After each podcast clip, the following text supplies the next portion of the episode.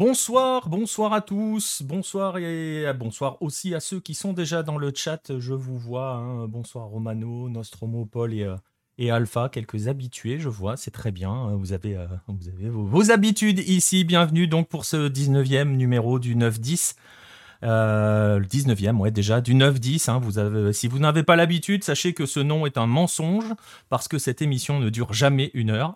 donc, soyez prévenus dès le départ. Si vous êtes habitué, vous savez que le 9-10, ça ressemble plus à un 9-11 qu'autre chose. Mais bon, voilà, on va passer euh, un moment ensemble à discuter euh, des footballs de la planète lucarne opposée. Et euh, ce soir, eh oui, le beau maillot de l'América, Figo, c'est bien, il y en a qui ont l'œil. Euh, je l'ai pas enlevé, je l'ai gardé, voilà. Mais c'est voilà. Il sera question d'un América avec notre invité que vous voyez juste à côté de moi, mais pas celui-ci. On aura, on n'aura pas le débat sur savoir qui est le vrai Américain, hein, parce que sinon on va se mettre dessus et c'est peut-être pas la meilleure idée du monde. Donc euh, voilà, émission spéciale, vous le voyez. je vais saluer ceux qui vont m'accompagner. Je vais saluer. bah, je vais commencer par celui qui va être notre invité. Honneur aux invités. Bastien Rodriguez. Salut Bastien. Salut, salut à tout le monde. Merci pour, euh, pour l'invitation. Ah bah écoute, merci à toi d'être avec nous. hein. Et puis c'est cool que tu aies pu avoir un peu de temps euh, avec, euh, avec la, la prépa hein, qui a démarré. On va en parler dans un instant, mais c'est bien que tu aies pu avoir un peu de temps pour nous aussi. quoi. Ouais, voilà, là, on, on vient de démarrer euh, le championnat il y a, il y a quelques jours. Ouais. Après-demain, de, deuxième journée déjà. Ah, ouais, parce que on parlera du rythme, ça je pense. Ah, Je vois Pierre déjà qui commence à sourire. Il y a plein de choses à dire sur le championnat colombien. Parce que oui, il va être question de Colombie, vous l'avez deviné. Je vais saluer celui qui va m'accompagner, qui est lui aussi en Colombie. hein. Euh, mes, mes- les- mes deux partenaires du soir sont en Colombie, pas dans la même ville. Euh, Pierre Gerbeau, salut Pierre. Ouais, salut Nico, salut à tous. Écoute, euh, un plaisir, hein, Bastien, de, de- de te recevoir ici. Voilà, et ben écoutez, vous savez quoi, je vais vous montrer le sommaire de l'émission, même si on l'a déjà défloré un petit peu celui-ci. Euh, le voici, ce sommaire, on va passer un moment avec euh, Bastien Rodriguez, vous ne le connaissez peut-être pas, c'est pas bien si vous le connaissez pas. Euh, vous allez voir, il est analyste vidéo, il travaille en Colombie, vous avez peut-être deviné un bout sur le t-shirt, le maillot qu'il a, et vous le voyez sur la photo, il travaille pour un club que les habitués de Lucarne opposé ou du football colombien connaissent bien, Junior de Barranquilla, Barranquilla si vous êtes platense.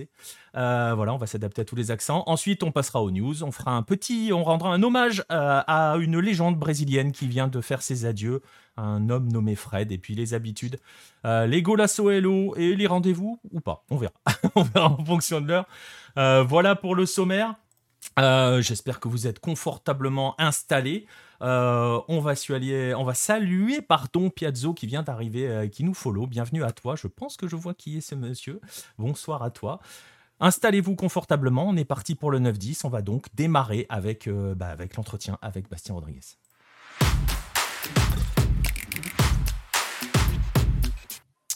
Et donc je disais démarrer, euh, voilà, on va commencer, euh, je pense qu'on va commencer Pierre par euh, là où il faut commencer.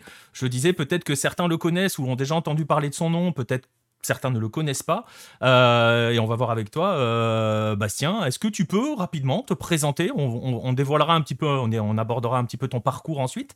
Mais voilà, est-ce que tu peux brièvement te, te- te présenter pour, les gens qui sont avec nous dans le chat ou les gens qui nous écoutent et nous écouteront dans, les, dans les rediffs et dans les podcasts? Alors, Bastien Rodriguez, j'ai 31 ans et actuellement, je suis analyste, analyste vidéo au club de Junior de Barranquilla en Colombie. Ça fait maintenant bientôt trois ans que je travaille en, Colombie. Dans, j'ai eu la chance de travailler dans un autre club aussi, qui s'appelle l'América de Cali. J'ai eu la chance d'être euh, champion de Colombie euh, en 2020 avec ce club-là et de pouvoir travailler avec euh, deux, trois coachs assez connus dans, dans le pays. Et voilà, plus ou moins, c'est ça. J'ai fait mes études en, France de, d'entraîneur et aussi d'analyste vidéo. Et voilà, j'ai eu la chance de, continuer mon, parcours ici euh, en, Colombie euh, et d'intégrer euh, le football professionnel colombien.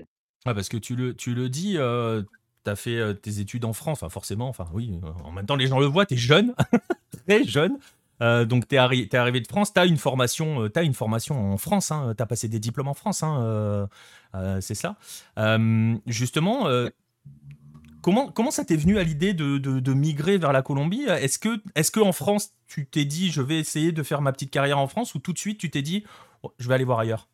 Alors en France, j'étais éducateur, j'étais éducateur, je m'occupais aussi du, de l'administration de l'école de foot, d'un club, euh, d'un club proche de Lille qui s'appelle l'Étoile Sportive Rancoise. J'étais en contrat là-bas pendant, pendant deux ans. Il se trouve que le contrat, ben, il, se terminait et ma compagne est, est franco-colombienne. On avait envie de, de, de, de, voir autre chose les deux. Et voilà, le terrain d'entente, ça a été de, de voir ce qui se passait en Colombie, de voir si on pouvait trouver quelque chose dans notre, chacun dans notre, dans, dans nos compétences. Et au bout de trois mois, moi, j'étais, j'ai, j'ai vite été dans le, dans le bain parce que j'ai trouvé un contrat à l'América de Cali. Et comment tu, comment, donc ça, c'était il y a trois ans, hein, tu, tu, nous disais. Euh, eh ouais. Donc, tu avais 28 ans. Donc, tu es un Français de 28 ans qui débarque en Colombie. Et América de Cali. Enfin, je veux dire, tu choisis pas le petit club perdu au fin fond de la Colombie. Hein. L'América, c'est quelque chose quand même. Je chambrais tout à l'heure pour savoir lequel des deux Américains était le vrai, mais l'América de Cali, c'est une institution absolue en, Colombie. Comment un, gamin à 28 ans, un gamin français qui débarque en Colombie, se fait une, enfin, arrive déjà à entrer en contact et à intéresser l'América Alors, moi, j'ai pas, j'ai pas forcément visé un club quand je suis arrivé. J'ai contacté tous les clubs pour voir qu'est-ce qui, qu'est-ce qui pouvait se faire, quelles, étaient les, les, possibilités. Et j'ai eu quelques réponses, mais la réponse la plus, la plus claire et le seul entretien que j'ai eu, c'est avec, euh, avec le directeur sportif de, de l'América, qui est maintenant ex-directeur sportif et qui est un, un, Espagnol. Et lui, il était en train de chercher comme ça à structurer le club, surtout sur la partie scouting et la partie analyse vidéo. Donc, on va dire que je tombais au bon endroit, au bon moment. Et euh, j'ai passé les trois premiers mois, euh, novembre, euh, octobre, novembre et décembre 2019, à travailler bénévolement pour, pour les, les U20. Et après ces trois mois d'essai, on s'était mis d'accord hein, sur trois mois d'essai, bien sûr.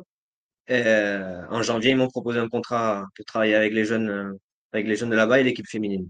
Donc ça veut dire tout de suite que même à l'América, ils utilisent, ils pouvaient utiliser, enfin, ils utilisent des compétences d'analyste vidéo pour les équipes de jeunes. Ils en avaient ou euh, ils ont testé avec toi en fait? J'étais le premier. Ouais, c'est ça. Ouais, j'étais le premier. D'accord. Même chez les pros, plus tard, j'étais le premier. Ouais, parce que je pense qu'on va l'aborder après. Pierre, tu as peut-être une question? Ouais, que justement, euh, tu l'as dit, tu as eu beaucoup de réponses, mais il y a, y a, combien de clubs en Colombie, vu les moyens, euh, il y a combien de clubs qui bossent avec des analyses vidéo? Euh, exactement, je sais pas. Je dirais qu'il y a la moitié des clubs de première division qui sont avec un analyste vidéo. Après, chaque club bosse plus ou moins euh, euh, de manière un peu différente.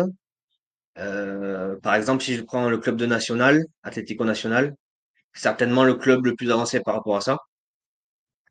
Deportivo Cali sont très avancés aussi. Ils ont, ils ont, ils ont carrément un département, hein, ce qu'on appelle ici une, une, secrétariat technique qu'ils ont volé ce vocabulaire de, l'Argentine. En Argentine, on utilise beaucoup ce, terme, ce qui est un département d'analyse vidéo et de scouting en gros.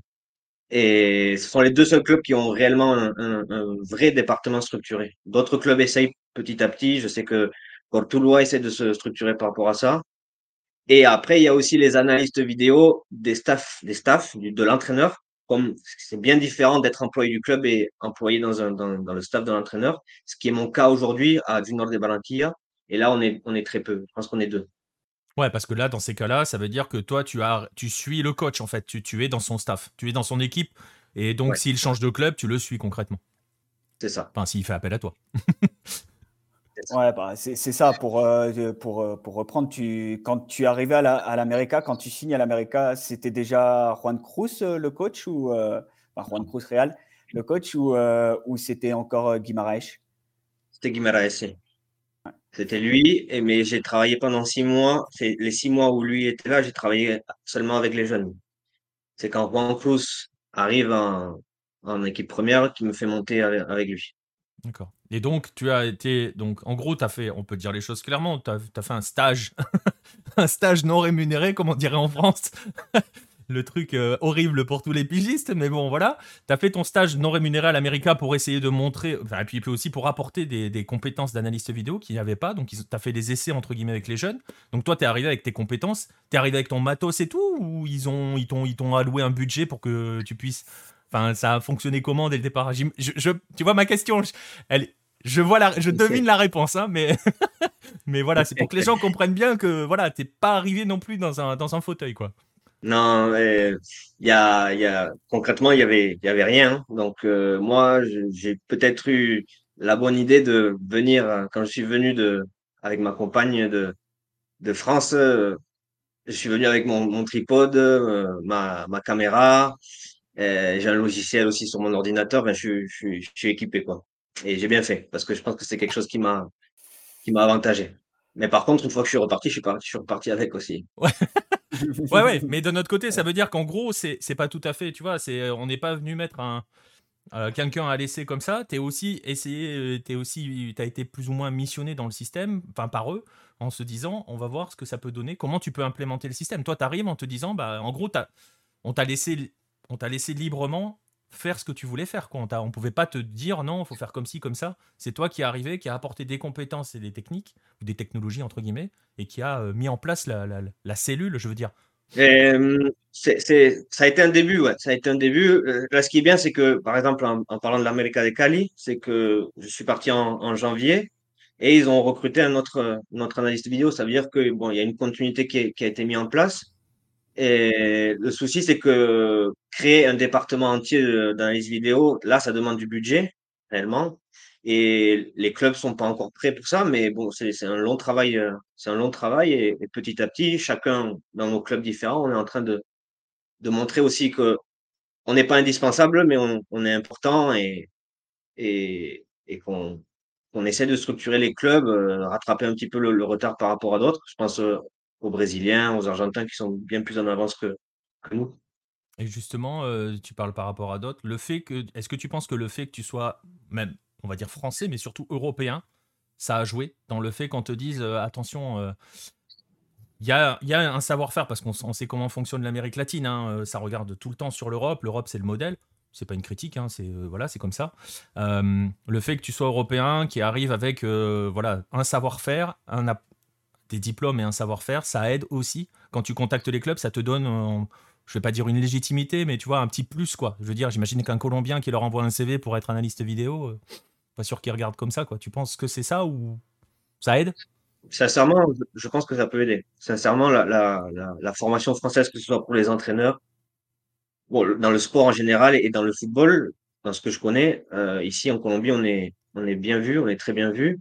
Euh, mais je pense que c'est légitime aussi parce que la formation française, euh, pour moi, a une qualité, euh, une qualité qui, pourrait ne pas se retrouver dans d'autres, dans d'autres régions du monde. Et, pour ça, on est bien vu à l'étranger. Ouais, bah, de toute façon, la formation française, on le voit au nord, hein, avec la MLS, où tu regardes partout, il y a des Français absolument partout à tous les postes, surtout dans les postes inférieurs, enfin inférieurs, en dessous de l'entraîneur principal, dans tous les staffs techniques et même dans les divisions inférieures, il y a des Français partout, préparation physique, vidéo, scouting, etc. Donc euh, voilà, c'est. T'es le seul en Colombie ou il y a d'autres Français? Dans le foot professionnel, oui, je, suis le seul. Ouais. Je suis tout seul. Pierre? Ben, je suis tout seul. seul français. Ouais. ouais, du coup, tu as eu la, la chance, quand tu es à l'América, ta première saison, tu as dit, tu es, champion avec euh, l'América, c'est quand même pas rien. Surtout que ça faisait longtemps qu'ils attendaient, euh, qu'ils attendaient un titre. Hein. Ils ont, surtout qu'ils avaient passé quelques années en D2. Euh, tu peux nous raconter un petit peu cette saison, ce que, comment tu l'as vécu toi, comment l'ont vécu un peu les, les joueurs. Juan Cruz, voilà, tu peux raconter que Juan Cruz a fait, a fait Calibuga à pied. Voilà, quand, comment tu l'as vécu cette saison? Enfin, Comment est-ce que, ouais, de l'intérieur, tu l'as vécu? Alors, euh, pour contextualiser, la saison, déjà, elle démarre euh, bizarrement, hein, parce que c'est, c'est le post-Covid, entre guillemets, euh, post. comment on dit ça en français Ouais, la pandémie. Ouais, post-confinement, les stades sont encore à huis clos. Hein. C'est ça. Tout, tout, tout, le semestre, les stades sont, sont à huis clos, et je crois que le semestre d'après aussi. Mais donc ça, c'était déjà un petit peu particulier. Et il y avait la particularité dans mon, dans mon rôle à moi, que je ne pouvais pas non plus aller au stade pour ça. Euh, donc j'ai tout, j'ai tout fait à distance, que ce soit les matchs à domicile comme les matchs à l'extérieur. moi, j'ai presque tout vécu à, distance, hormis les entraînements. Donc ça, c'était un petit peu particulier. Et pour une première expérience, en plus dans un club pro, pour me concernant, c'était un, apprentissage euh, vitesse grand V, parce que on démarre, euh, on n'est même pas dans les huit premiers. Il faut aller chercher la qualification en quelques en quelques quelques semaines finalement, parce qu'on démarre en, août ou on démarre en septembre et en novembre, il faut qu'on soit qualifié pour jouer les phases finales. Et on accroche la huitième place et à partir de là, c'est un autre championnat et il y a la révélation de certains joueurs euh, qui aujourd'hui sont à l'étranger, qui, qui, qui, font une belle carrière. Euh, tout, tout, enfin, tout va super vite et petit à petit, euh, on, on, se rapproche et, et l'équipe, bah, en finale, gagne le match aller 3 à 0.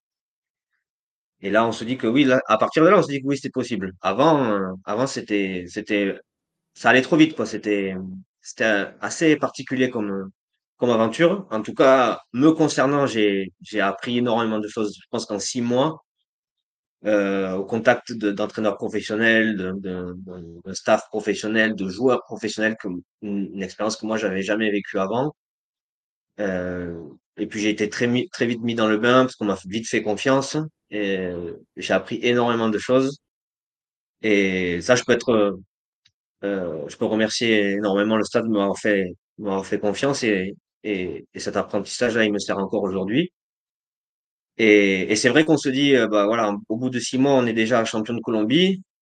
Donc chaque semestre qui passe qu'on n'est pas champion, on se dit, c'est bizarre, quoi. Mais, mais euh, sacrée expérience, ouais. Sacrée expérience. Le, le, côté que je regrette un petit peu, c'est de ne pas l'avoir vécu sur le terrain euh, chaque week-end. Chaque, Et comment tu faisais justement dans ton boulot d'analyste euh, Tu avais quelqu'un qui venait placer tes caméras ou tu bossais avec la, les images télé? Non, je, je bossais avec la télé avec la télé et, euh, et le téléphone portable. Waouh ouais, bah, Tu apprends vite là, oui, c'est clair. ouais, je, vous invite, hein, juste pour la parenthèse, reprenez euh, les images pour la finale contre Santa Fe, le récibimiento où c'est euh, voilà, feu d'artifice à l'extérieur du stade. C'est une ambiance vraiment incroyable, même si paradoxalement c'est à huis clos. vous pouvez regarder, effectivement, le stade aurait été, ça aurait été une, furie totale. Le, le, titre euh, là comme ça dans le dans, le Pasquale rempli, euh, ouais, ça aurait été ça aurait été, euh, ça aurait été incroyable. Ouais, c'est même une frustration, j'imagine, non, Bastien? Parce que on a tous vu des images. Enfin, si les gens qui nous écoutent n'ont pas vu d'images, je leur invite à aller chercher des récibimientos de l'América. c'est une dinguerie absolue en général. Ouais, même, Quel que soit le truc. Hein. Même l'année d'avant, ils sont champions, hein. il me semble, contre d'ailleurs contre Junior, si, ma mémoire est bonne. Mhm. Ouais, et le stade, le Pasquale est effectivement rempli. C'est l'année juste avant, ouais. Le, le Pasquale est rempli. Là, c'était avant, juste avant la pandémie, et c'était une ambiance aussi, euh, voilà, une ambiance assez incroyable. Ouais, l'ambiance là-bas, c'est quelque chose. Ah ben tu peux, enfin, quand on s'était vu à Calais, tu m'avais euh, tu m'avais un, un, peu, fait ce commentaire-là en off et j'étais assez d'accord. L'América, en France, ce serait euh, l'équivalent de, de, ouais, l'OM. Ouais. Pour tout ce qui est tout ce qui est autour de la ville de Cali aussi. Euh, c'est une ville euh, assez un peu un peu alternative dans le sens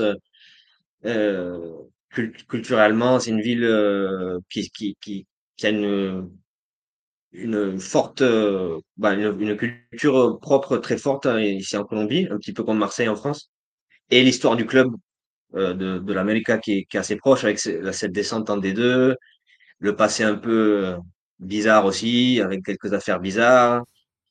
Il y a plein de choses qui, qui, se ressemblent et le public, pour finir, le public qui se retrouve à Cali, mais partout, partout, partout dans le continent en fait. Ah oui, oui partout. On est allé jouer au sud du Brésil, il y avait, on a été reçu par une centaine de supporters à l'aéroport. Et la pression, tu la sens là? Bah, bon, alors, C'était différent parce que ça a vécu un peu de huis clos, mais même la pression, vous la sentez au quotidien, euh, bossant à l'América euh, tu, tu, tu, la sens la pression populaire derrière, derrière, enfin, sur tes épaules? Sur, les miennes, pas, pas, pas, forcément, parce que. Enfin, tu vois ce que je veux dire. Surtout quand j'étais à l'América, j'étais pas, j'étais pas, j'étais employé du club et, et J'étais pas dans le staff, mais enfin dans le staff de l'entraîneur, j'étais dans le staff du club. Euh, mais euh, ouais, quand quand ça va bien ou quand ça va mal, il y a toujours euh, 200, 300 personnes au, devant le, le centre d'entraînement, des feux d'artifice, des quand ça va bien, c'est des chants, quand ça va mal, c'est des insultes. mais mais ouais, non, il y a il y a une présence euh, populaire assez forte. Hein. Ça c'est c'est clair. Ouais, donc il y a une vraie pression. PSV Milovic qui est supporter des Girondins, donc euh, d'où le commentaire dans le chat. Euh, donc je n'aime pas l'Américain. mais Mais moi aussi, supporter des Girondins, je comprends le côté, le côté Marseille et le côté passionné. on a une question dans le chat pour toi, Bastien, justement.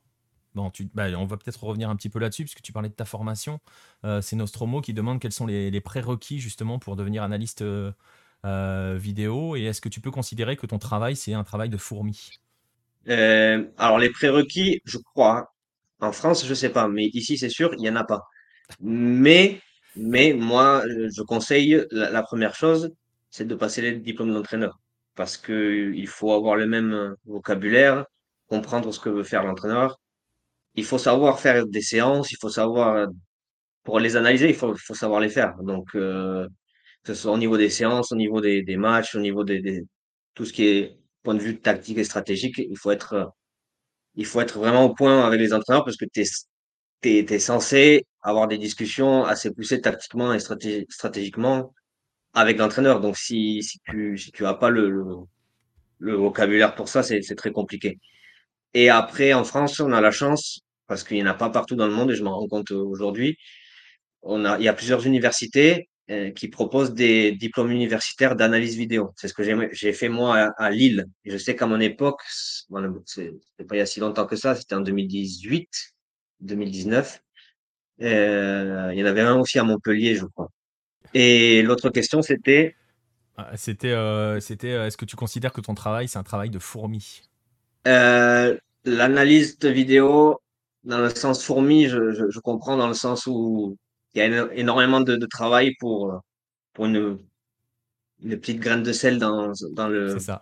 Dans, dans le truc, c'est un peu ça, ouais. C'est beaucoup, beaucoup de travail. Il faut pas compter ses heures. Mais euh, par exemple, ce que je faisais moi à l'América, c'était énormément, énormément de travail euh, d'édition, de recherche. Et aujourd'hui, par exemple, j'ai la chance d'avoir un autre analyste avec moi. On se partage les choses. Et euh, par exemple, moi, je suis moins sur tout ce qui est pour enregistrer les matchs. C'est pas, c'est plus moi qui le fais. Donc il y a des petites tâches comme ça qui sont qui sont très prenantes, qui sont qui prennent beaucoup de temps, qui aujourd'hui je peux me, défaire un petit peu quoi et me, rapprocher un peu plus du terrain. Mais l'image de la fourmi, on peut c'est bien trouvé. Et justement, je vois d'autres questions qui arrivent. Je vois Figo qui met un commentaire. Excellent prérequis en Amérique du Sud. Il n'y en a pas. C'est un peu ça dans pas mal de pays. dans certains pays, non. Hein. Mais dans quelques pays, il n'y en a pas. Fonctionne, ouais. Tu disais, Pierre? Non, ce que je veux dire, quand il n'y en a pas, il ne faut pas forcément un diplôme. Il faut, il faut... c'est plus euh, euh, celui qui a envie, euh, qui a envie aussi de, de, bah, de, s'acheter les, trucs parce que le club va pas le faire pour toi. Il faut d'abord que toi, tu t'achètes ton, logiciel pour montrer que, oui, c'est possible. Et après, peut-être que le club, il t'aidera. Mais c'est plus l'envie que le prérequis. Ouais, c'est ça. Il y a euh, Red le Rouge qui demande justement euh, comment tu as envoyé ton CV et ta lettre de motivation? Red le Rouge est peut-être intéressé pour venir en Colombie. Attention, hein, tu as peut-être un futur concurrent.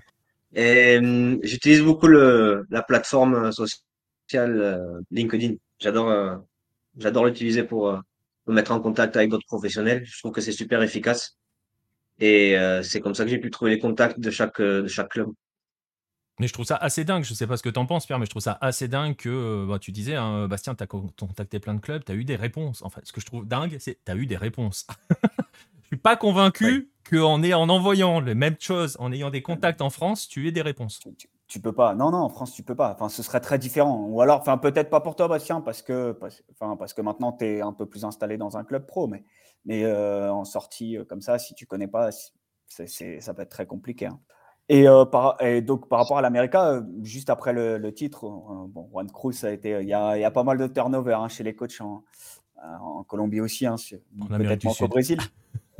voilà. Et, et tu, t'es retrouvé avec Juan Carlos Osorio, qui est quand même, bon, c'est pas n'importe qui, même sur le, sur, le, sur le continent. Comment s'est fait la transition? Et, est-ce que c'était facile? Est-ce que, est-ce que le, le Profe Osorio t'a accueilli euh, aussi bien que Juan Cruz? C'est deux coachs qui se ressemblent dans l'idée footballistique.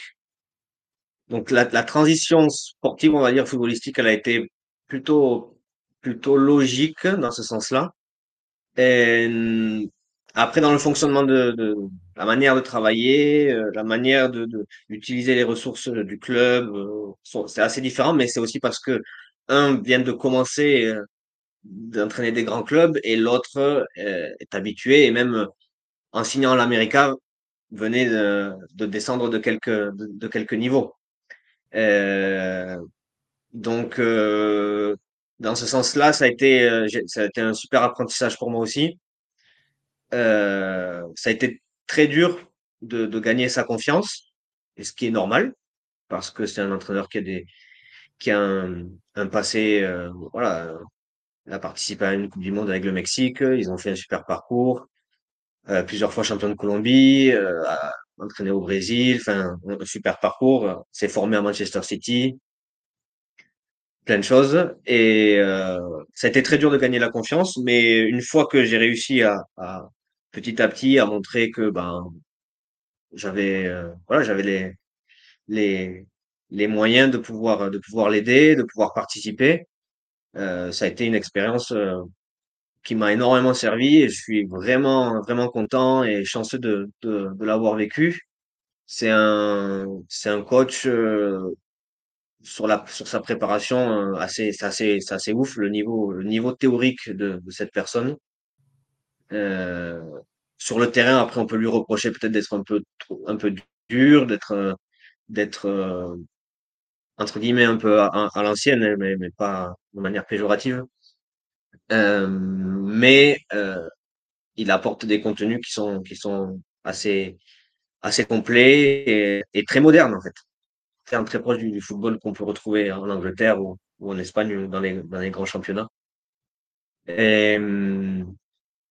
Après, voilà, moi, dans mon travail à moi, euh, à ce, ce moment-là, il fallait que je m'adapte. Donc, on cherche les moyens de s'adapter, surtout quand on n'a pas une structure officielle dans le club, on n'a pas un département, on a, il faut, il faut s'adapter au, au coach, euh, lui proposer des contenus. Si on voit que ça plaît pas, chercher autre chose. C'est, c'est, voilà, c'est pour ça qu'on est analyste, parce qu'il faut qu'on aussi qu'on analyse le, le profil de, de l'entraîneur et, et savoir qu'est-ce qu'il recherche exactement. Et bon, j'ai eu la chance aussi de, avant, d'avant le rencontrer, d'être très intéressé par ce qui, par exemple, l'école espagnole, tout ce qui est euh, FC Barcelone, tout ça. Et lui, il, il est à fond sur ça. Donc, j'ai eu la chance d'avoir. Il travaille avec la périodisation tactique, euh, mais aussi avec l'entraînement structuré de, Paco Seirulo, qui est, l'école du, Barça. Et, et tout, tout, toutes ces petites connaissances, je, les avais plus ou moins. Donc, euh, j'ai pu très vite m'adapter. Ok, on a Paul Bismuth dans le chat qui, te, qui dit chapeau pour le parcours. Hein. voilà. C'est que le début, messieurs, c'est que le début. Il y a, deux, trois questions, euh, Alpha Yankee, qui te demandent s'il y a des inconvénients dans le métier. Euh, je vais pousser un petit peu la question. Quand toi, tu arrives à l'América, tu disais il n'y avait rien, c'est toi qui fais tout. Euh, J'imagine que nos auditeurs, euh, oui, nos auditeurs ont, ont, déjà vu des exemples en France. Moi, je me souviens très bien, par exemple, quand Canal était allé voir Galtier, époque Lille, avec ses quatre ou cinq analystes vidéo, plusieurs écrans et tout. Toi, tu as fait ça tout seul. Donc, euh, c'est quand même assez fou cette histoire-là, quand même, de se dire, euh, bah, t'as fait tout seul ce que d'habitude font 3, 4, 5 personnes, quoi. Ouais, et c'est aussi ce qui te permet d'être euh, d'être après créatif et d'avoir. Enfin, le, le, le, fait d'être aujourd'hui, euh, et surtout avant à l'Amérique, être un peu, un peu seul et, et sans, sans trop d'outils, ça m'a permis aussi d'être créatif. Et d'ailleurs, je, rebondis sur ça. Je trouve qu'ici, en Colombie, les gens sont super créatifs par rapport à ça. Parce qu'ils se laissent pas démonter par le fait que c'est pas possible. Donc, euh, moi, en tant que Français, j'ai dû apprendre à, réagir et à, réfléchir comme ça. Et c'est vrai que ça, m'a beaucoup aidé comme, professionnel à cette manière qui se retrouve dans la société ici en Colombie de de pas se laisser aller, de, trouver la solution. On, on par exemple, je te dis un exemple, on, voulait retransmettre les images de l'entraînement en direct sur le terrain. Je te laisse imaginer la chaleur qu'il y a sur un, terrain d'entraînement. Ça monte très vite à 30 degrés à, à 9 heures du matin. Euh, il n'y a pas de tribune, il n'y a pas d'installation électrique et il n'y a pas non plus euh, une petite voiturette pour, le faire. Donc on, a cherché, on a, et on on est arrivé à faire un, un petit, un petit cadre avec une télé qu'on avait, qu'on a accroché, un câble USB jusqu'à jusqu'à mon ordinateur qui était sur une tour en haut, et le tout recouvert. Et bon, on pouvait l'utiliser que les jours où, il y avait un petit peu d'ombre, mais, mais on y arrivait. Tu parlais d'adaptation tout à l'heure, hein, justement. Ça, en fait, c'est l'adaptation au quotidien. C'est le moindre, tout est, euh, tu es obligé de te réinventer tous les jours concrètement. Oui, en gros, en gros, on va dire que c'est ça, mais c'est ce qui est euh, ce qui, est intéressant, ce qui est intéressant euh, dans, dans ce contexte-là, en, en sachant que après au niveau des, des gens qui qui qui, qui, m'entourent, les autres professionnels, c'est c'est des professionnels qui, je te parle des, des, entraîneurs, des, des, préparateurs physiques, des des, des médecins, tous les gens avec qui j'ai eu des rapports euh, professionnels, c'est le même niveau qu'on pourrait retrouver en France, ça c'est pas un souci. Mais c'est après c'est sur les infrastructures et les et les, les outils qu'on nous donne. c'est pour ça qu'on dit souvent aux gens qui euh, viennent nous demander, que ce soit sur les réseaux sociaux ou dans les lives qu'on fait, si on pouvait comparer. La première chose qu'on se dit, c'est le contexte n'est pas le même, donc ne comparez pas, ne cherchez pas à... Les gens ont tous, euh, ont tous plus ou moins euh, le même niveau de professionnalisme, ils ont juste pas les mêmes moyens pour travailler et ça change tout. Euh, Red le Rouge demande justement, par rapport, tu parles des, personnes qui t'entourent, des professionnels qui t'entourent et notamment des entraîneurs. Red le Rouge demande justement, est-ce que comment ça fonctionne avec les entraîneurs? Est-ce qu'ils te donnent des consignes de choses ou c'est toujours toi qui proposes? Comment ça fonctionne? Euh, J'imagine que quand tu dois convaincre, par exemple, Osorio, c'est à toi de faire tes preuves pour gagner sa confiance. Et après, une fois que tu l'as, c'est lui qui va te. C'est un travail main dans la main. Il va te dire tiens, il faudrait qu'on regarde ce côté-là. Ou comment ça fonctionne? Eh, Comme il n'y a, pas de, y a, a pas de cadre officiel, euh, c'est un petit peu, euh, comme je disais, à s'adapter au, coach. Donc, euh, tout dépend de l'entraîneur avec qui tu travailles. là, j'ai passé huit mois à, l'Amérique avec Juan Real et six mois avec lui à, Junior. Donc, ça fait un peu plus d'un an que je travaille avec lui. autant dire que là, c'est c'est une routine de travail. C'est une méthodologie qu'on a bien qu'on a bien calée. Euh, tous les jours, euh, on sait qu'est-ce qu'il faut faire. On sait qu'il y a quelques, quelques jours où il y a des exceptions, pardon, et on, va, on va montrer une vidéo qu'on n'aurait peut-être pas montré la, la, semaine suivante ou la semaine d'avant. Mais euh, généralement, euh, là, il y a une routine qui s'est installée, une méthodologie de travail qui est très claire.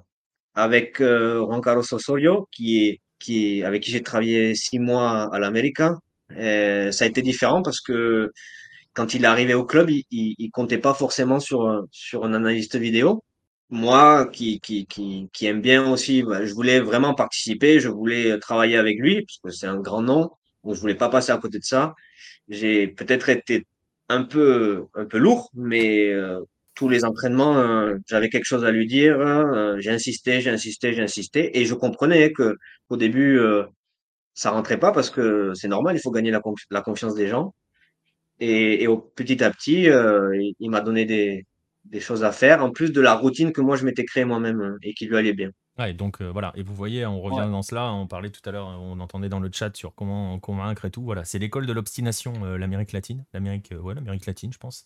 Puis juste... une sacrée belle expérience.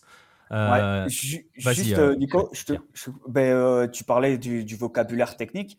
Euh, je me souviens qu'avec Osorio, en il y a une conférence de presse notamment où, euh, où il est là, il parle, euh, il dit il faut qu'on soit plus efficace dans la zone 14. C'était bien ça, ouais. Si je me souviens, c'était quand même, voilà, effectivement, quand tu parles de vocabulaire spécifique, c'est c'est pas quelque chose de c'est pas quelque chose en l'air hein. c'est vraiment voilà tu, tu, travaillais bien par, par zone il donnait des il disait voilà faudrait qu'on travaille dans telle telle zone du terrain et, et il les, les nommait quoi. C'était pas c'était c'était pas pour euh, juste pour euh, entre guillemets pour euh, se la raconter ou quoi. C'était vraiment quelque chose de très très poussé avec avec Osorio.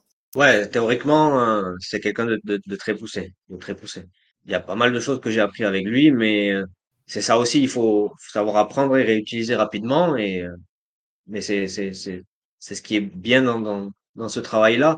Moi, je j'ai une formation d'entraîneur, donc vous imaginez bien que mon, mon objectif, c'est aussi d'être entraîneur. Et en étant analyste vidéo, ça en travaillant avec ce type de personnes, ça, ça, ça me fait une formation accélérée aussi par rapport à ça. Et avec, euh, avec des, des coachs.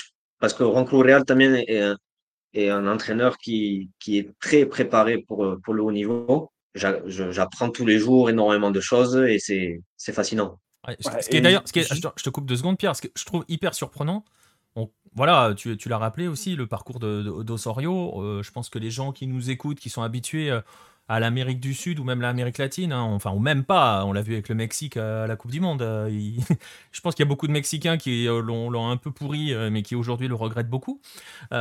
surtout par rapport à ce que tu vois, ce que fait le Mexique aujourd'hui. Mais je ferme la parenthèse, hein, c'est pas parce que j'ai le maillot de l'Américain mexicain que je vais commencer à mettre des bâches sur les Mexicains.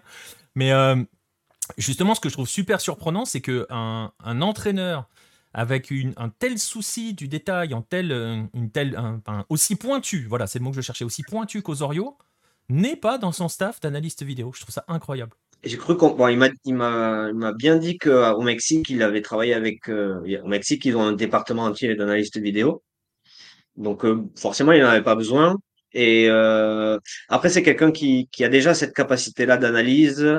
Et comme je disais, c'est aussi quelqu'un qui a sa méthodologie propre et qui la défend et qui, qui la protège. Donc, euh, pour rentrer dans son staff, je pense qu'il faut plusieurs années de travail avec lui. Ça peut, ça peut paraître surprenant, mais après lui seul, il, il a déjà montré qu'il avait la capacité de travailler sans analyse vidéo. On n'est pas indispensable non plus. C'est juste qu'on aide à la prise de décision et à, et à faire baisser la marge d'erreur euh, de, de, chaque décision. Mais, euh, mais il y a encore beaucoup d'entraîneurs qui travaillent sans analyse vidéo et avec qui ça leur va très bien.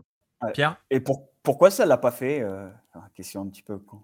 Tu pas obligé de répondre, mais pourquoi ça ne l'a pas fait avec l'América de Zorio Bonne question, parce qu'il y avait tout, il y avait tous les ingrédients. Après, euh, impossible, je n'ai pas la réponse. parce que la faute Et si je l'avais, je, je, la dirais avec plaisir, mais ça peut être plein de choses. Euh, le contexte du club, le, les joueurs qui ne comprenaient pas forcément. Le contexte de, de le contexte de l'Amérique latine aussi qui fait qu'il faut des résultats très vite. Encore plus en club. Euh, encore plus en club. Et si je prends l'exemple de, de Milonarios, qui peut-être n'a pas encore gagné de, de titre depuis qu'ils sont avec euh, Gamero, euh, ça fait quand même deux ans qu'il est, qu'il est là-bas. C'est deux ans et demi. C'est énorme pour la Colombie. C'est, énorme. Et, mais on, voit, on le voit sur le jeu. On le voit sur le jeu. Sincèrement et, et le plus objectivement possible, je pense qu'il mérite de gagner le dernier, le dernier semestre. Mais ça, c'est pas tous les clubs qui te le permettent non plus. Et chaque, et chaque semestre, c'est une nouvelle, une nouvelle aventure, quelque chose de nouveau à reconstruire. C'est assez compliqué, mais après, au niveau des joueurs, euh, je pense que c'était de la, de l'incompréhension parce que j'ai, pas encore, euh, je suis pas remis à regarder tous les matchs qu'on, a fait euh, de ce semestre-là, mais il y avait quand même de, de bonnes choses tactiquement. Il y avait de bonnes choses. Euh, au niveau de, de, surtout de la structure. On essaie de travailler un petit peu comme, comme le faisait euh, Guardiola la même année, parce que c'était c'est un exemple pour, pour Osorio, c'est son exemple, c'est ce que fait Guardiola. On peut pas comparer hein, Manchester City et América, mais mais on avait on avait des choses intéressantes, je pense. Et pourquoi ça a pas marché Franchement, euh, c'est ultra complexe à répondre. Je sais pas juste, tu étais, déjà en Colombie euh, quand Juan Malilo il a dirigé l'Atlético National Non. parce que c'était. Euh, pour, le coup, moi j'étais là et c'est vraiment quelque chose aussi de cette. Euh, bah, tu le vois, il était d'ailleurs l'adjoint hein, de Guardiola à City. c'est quelque chose de très très marquant et ça, enfin, je pense à mon avis c'est pour ça que ça marchait pas parce qu'il essayait de reproduire du Guardiola mais avec les joueurs de l'Atlético National. Donc, en fait, c'est ouais, en fait, en fait, c'est l'inverse. Forcément le c'est l'inverse, Lilo, parce que c'est lui le théoricien par rapport à Guardiola. C'est lui le théoricien, mais euh, il essaie vraiment de reproduire du Guardiola, mais c'était très scolaire, mais euh, avec des joueurs de l'Atlético Nacional et surtout des jeunes qui n'avaient pas cette culture et pas ce QI foot, avec tout le respect que j'ai. Mais si tu, enfin voilà, tu peux pas demander de faire du De Bruyne à un joueur qui n'est pas Kevin De Bruyne, quoi. voilà, donc je ne sais pas si pour Osorio c'était un peu la même chose, si tu l'as vécu comme ça. Je pense que ça vient pas forcément des joueurs, mais plus de, de la formation. je prends l'exemple de la France que je connais même dans les clubs amateurs, on, réfléchit sur euh, euh, quel type de jeu on doit proposer. Est-ce qu'on doit proposer plusieurs types de jeux? Est-ce que euh, tel joueur à tel âge doit jouer plusieurs postes? Plein de choses qui qui font, qui aident à la réflexion du joueur. On est on est vachement dans ça, même dans les clubs amateurs. Et je parle de niveau district. Hein. C'est le niveau dans lequel j'étais avant avant l'Amérique. Et c'est vrai que j'ai pas retrouvé ça en Colombie. Je pense pas que ce soit uniquement la faute des, formateurs. Je pense que c'est aussi la faute de, de, la structure des choses. Parce que un exemple, en U15, celui qui va gagner le championnat régional, c'est l'entraîneur qui va diriger la sélection régionale pendant pendant le, tournoi interrégional. Donc il y a ce côté, euh, il faut gagner à tout prix, qui n'aide pas du tout à la formation parce que parce que à cet âge-là, l'erreur elle est nécessaire et, et perdre, parfois tu perds en, en essayant de former, mais au moins mais au moins en donnant des outils pour, pour réfléchir aux, aux joueurs, en essayant d'améliorer cet entraînement cognitif, ce savoir tactique. Et, et je l'ai pas retrouvé encore euh, ici. Peut-être qu'il y a des clubs qui, qui travaillent euh, comme ça, mais moi, je ne l'ai pas encore vu. Ouais, c'est-à-dire qu'en fait, tu sacrifies la formation du jeune parce que l'entraîneur, par exemple, chez les U15, bah, concrètement, pour dire les choses, joue son CV. quoi. C'est ça. Ouais. Après, le travail chez les jeunes en Colombie, on pourrait en parler aussi. Euh, il y a des équipes, y compris pro, comme Bucaramanga, par exemple, qui a fait sauter euh, toute ses, enfin, son équipe de jeunes pour des raisons financières. Ça, c'est un, un, autre, un autre problème.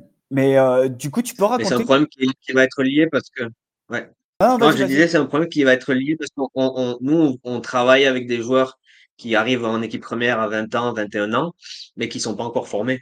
Et euh, s'ils sont compétitifs, si physiquement ils sont super bien armés, techniquement ici on est certainement dans un pays où, où il y a le plus de talent dans le monde entier. Euh, enfin, c'est un pays qui est reconnu pour son talent pur. Et euh, mais malheureusement, euh, après tu dois expliquer que quand on a le ballon, ben on joue en amplitude et quand on n'a pas le ballon, on resserre. Et là, c'est problématique. Alors ça, c'est intéressant ce que tu dis. C'est intéressant ce que tu dis parce que tu vois, par exemple, euh, il y a moins d'un mois, hein, j'étais au tournoi Révélo. Pour Hello, on, est, on a suivi le tournoi Révélo. Il y avait la Colombie et justement cette notion-là, cette notion de, culture tactique, de sens du placement, je vais presque dire d'intelligence, chez les U20 colombiens, tu l'as pas. Alors il y a des joueurs qui sont très très bons, hein, euh, dire euh, techniquement. bon, moi j'ai adoré Manioma. Enfin, il y a des gamins qui sont déjà, tu le disais, hein, formés. Il y en a, enfin, Cabeza, Cabeza devant, euh, voilà, faut le, faut le bouger le garçon. Hein. Il est prêt, hein. il, a, il a 20 ans, il est 19, 20, 19 ans, hein. euh, il, est prêt le garçon. Mais voilà, euh, ce que tu expliquais à l'instant sur comment, on se comment on se comporte quand on a la balle, comment on se comporte quand on l'a pas, tu voyais très clairement que la Colombie ne savait pas. Ouais, c'est, bon, je pense pas que ce soit uniquement colombien, hein, mais euh, c'est, le, c'est le fruit d'un travail qui, qui est pas fait peut-être avant. Hein. D'ailleurs, vous allez en récupérer euh, à Junior. Euh, je pense à Puerta notamment, qui était à Barranquilla Football Club, et on sait qu'il y a un petit lien entre les deux, entre Junior et, et, Barranquilla Football Club. vous allez en récupérer ou pas? Puerta, il est, il est à, il Bogota, non? C'est celui de Bogota qui me. Ah, pas Bogota, ouais, mais mais il y en avait. mais on a, on a Vélez et, et Cantillo. Voilà. Et, ouais, quand ils, vont monter avec vous à Junior ou pas? Euh, Ce semestre, il reste à, à Barranquilla. Euh, j'explique peut-être pour les gens. Euh, Barranquilla, c'est la filiale de, de Junior. Et c'est deux clubs différents, mais on a un accord entre les deux. Et les joueurs peuvent passer de l'un à l'autre, mais, mais pas. Comment dire Pas durant une saison. Une fois que le, le, le championnat a démarré, le joueur termine, termine le, semestre avec la, avec son équipe. Et euh, concernant ces deux joueurs, ils vont, ils vont rester à Valencia. Il leur manque encore euh, euh, quelques matchs. Par exemple, là, nous, je sais pas si tu, tu l'as référencié, Esparagosa. Ouais, il, a, il a passé 3-4 ans avec le Barranquilla avant de pouvoir monter. Aujourd'hui, on voit qu'il est prêt. Ah ouais, ouais, Esparagosa, c'était, pour la parenthèse, c'était vraiment une, une belle promesse hein, du, du premier semestre à Junior. Euh, c'est un jeune, euh, effectivement, bah, que Juan Cruz a lancé avec Junior et, et, euh, qui, qui, qui s'en est très, très bien sorti et, dans, le, dans le premier semestre et qu'on reverra certainement dans le deuxième semestre. Mais concrètement, tout ce que. il, a, il, a, il, a, il a 100 matchs en deuxième division. Hein. Une centaine de matchs en deuxième division. Ce qui n'est pas le cas de Vélez et de Cantillo. Ouais. Et en fait, ça, ça, correspond avec tout ce que tu disais. C'est aussi, après, c'est aussi intéressant par rapport à, à tous les amateurs de scoutisme ou qui veulent envoyer. Concrètement, on voit, et on le voit avec Luis Diaz, par exemple, qui est arrivé plus tard en Europe en termes d'âge. C'est-à-dire que tu vois, là où on va chercher des Argentins de 20 ans, euh, Luis Diaz est arrivé en Europe plus tard. Concrètement, si on veut un Colombien un petit peu plus mature, un club a plus intérêt à aller viser un garçon de 22-23 ans plutôt que d'aller chercher un gamin de 18-19. quoi. Ben, il y a aussi ce, problème en Colombie, entre guillemets, c'est qu'il n'y a pas de championnat de réserve. Donc, euh, nous, on a la chance d'avoir une réserve. On est les seuls euh, à avoir un club filial comme ça qui joue en deuxième division, ce qui nous donne un avantage et, on peut se permettre de garder des joueurs, à les faire jouer en deuxième division et, euh, après qui vont éclore à 20 ans, 21 ans en première division. Mais il y a beaucoup de joueurs entre la U20 et l'équipe professionnelle qui se perdent parce qu'ils n'ont pas la maturité encore, Mais on sait très bien que peut-être qu'on a perdu un Valbuena, on a perdu un Ribéry, on a perdu ce type de joueurs qui ont besoin de plus de temps pour, pour éclore. Ouais, parce qu'ils n'ont rien pour justement continuer à, pouvoir travailler. C'est ça, il y a, entre la U20 et l'équipe professionnelle, il n'y a rien. Sauf à, à, Junior de Barranquilla, où on a la chance d'avoir cette, cette succursale, euh, ce club euh, filial. Mais sinon, oui, j'ai vu, plusieurs joueurs vont arriver en fin, fin de U20. Ils, vont, ils ont 21 ans, ils n'ont pas encore le niveau de l'équipe première. Et malheureusement, c'est terminé pour eux. Il faut, faut trouver un club et euh, quand t'as pas de minutes, t'as pas, c'est impossible de, de, te vendre correctement, quoi. Ouais, c'est chaud. Et d'ailleurs, là, tu le disais, enfin, pour le coup, il y en a un de, de Barranquilla Football Club qui part direct en Europe et son nom vous dira certainement quelque chose. C'est c'est le frère de Luis Diaz, hein, que j'aurais bien, à, titre à, titre personnel, j'aurais bien aimé euh, qu'il grandisse un peu à, à, et Junior comme son frère, mais, mais Porto, on a décidé autrement. Et je, je sais pas, ça a été signé, j'ai pas suivi encore si, si ça a été signé. Ah, moi, il est parti, moi, d'après ce que je sais, il est parti au Portugal. Hein. il a fait visite médicale et ils vont le reprêter dans leur club filière Porto. Mais... Ouais, c'est un joueur qui a 17 ans, qui doit avoir euh, peut-être moins, moins de 30 matchs. Euh, en, deuxième division. Pour nous, c'était pas un joueur qui était prêt encore pour la première division colombienne. Surtout que nous, on peut pas se permettre non plus de, de, de, faire euh, trop d'extravagance, puisque chaque semestre, on joue, on joue le titre et il faut qu'on soit sûr de, des joueurs qu'on va, qu'on va faire monter. Mais ouais, je pense que c'est particulier aussi. Ça se fait très peu hein, de partir directement. Il y a le nom, hein, peut-être. C'est un joueur talentueux. Hein. Je dis pas le contraire. Hein mais je pense que le nom, euh, le nom a peut-être un petit peu aidé et l'entourage. Mais de partir à 17 ans sans jouer en première division, c'est très très rare. Ouais, c'est ça. Mais euh, ouais, ça va être, ça risque, ça risque d'être compliqué, euh, effectivement. Mais bon, après, on verra, on verra. Mais tu vois, il n'est pas prêt non plus pour le Portugal. Ils vont tout de suite le prêter. Il va finir sa formation au Portugal. Donc voilà. C'est ça, c'est ça. Et, en termes d'infrastructure, tu peux euh, expliquer ce que c'est Junior euh, par rapport à l'América? Parce que. Ouais, parce que attends, je te coupe deux secondes. On précise pour ceux qui ne savent pas. Aujourd'hui, euh, Bastien est à Junior. Il est parti du côté de Barranquilla. Tu as suivi le coach hein, là pour le coup. Hein, c'est ce que tu disais tout à l'heure. Hein, c'est ça. Donc là, on n'est plus à l'América, on est à Junior. voilà. C'est le club le plus riche du pays. On, est le club, je pense, le plus riche, je sais pas, mais le, le le club qui, qui propose euh, économiquement parlant les meilleurs moyens. Pas forcément le mieux, le, mieux structuré, parce que je pense qu'il y a un club comme National qui est peut-être un petit peu mieux structuré euh, avec le temps qui, qui, qui, a réussi à se structurer un petit peu mieux. Mais un club très ambitieux, euh, pas forcément non plus le plus titré de, de, de l'histoire de Colombie, mais qui depuis euh, depuis les années 70, a pour objectif de gagner chaque semestre. Et quand je dis les 70, c'est l'achat du club par la famille euh, Char, qui est la, une des familles les plus riches de, parce qu'on est sur la côte caribéenne, une des familles les plus riches de la côte, et qui dirige le club depuis les années 70, et qui met les moyens pour, pour, euh, pour gagner chaque, chaque semestre. Donc, euh, euh, certainement que ça parlera aux gens qui écoutent.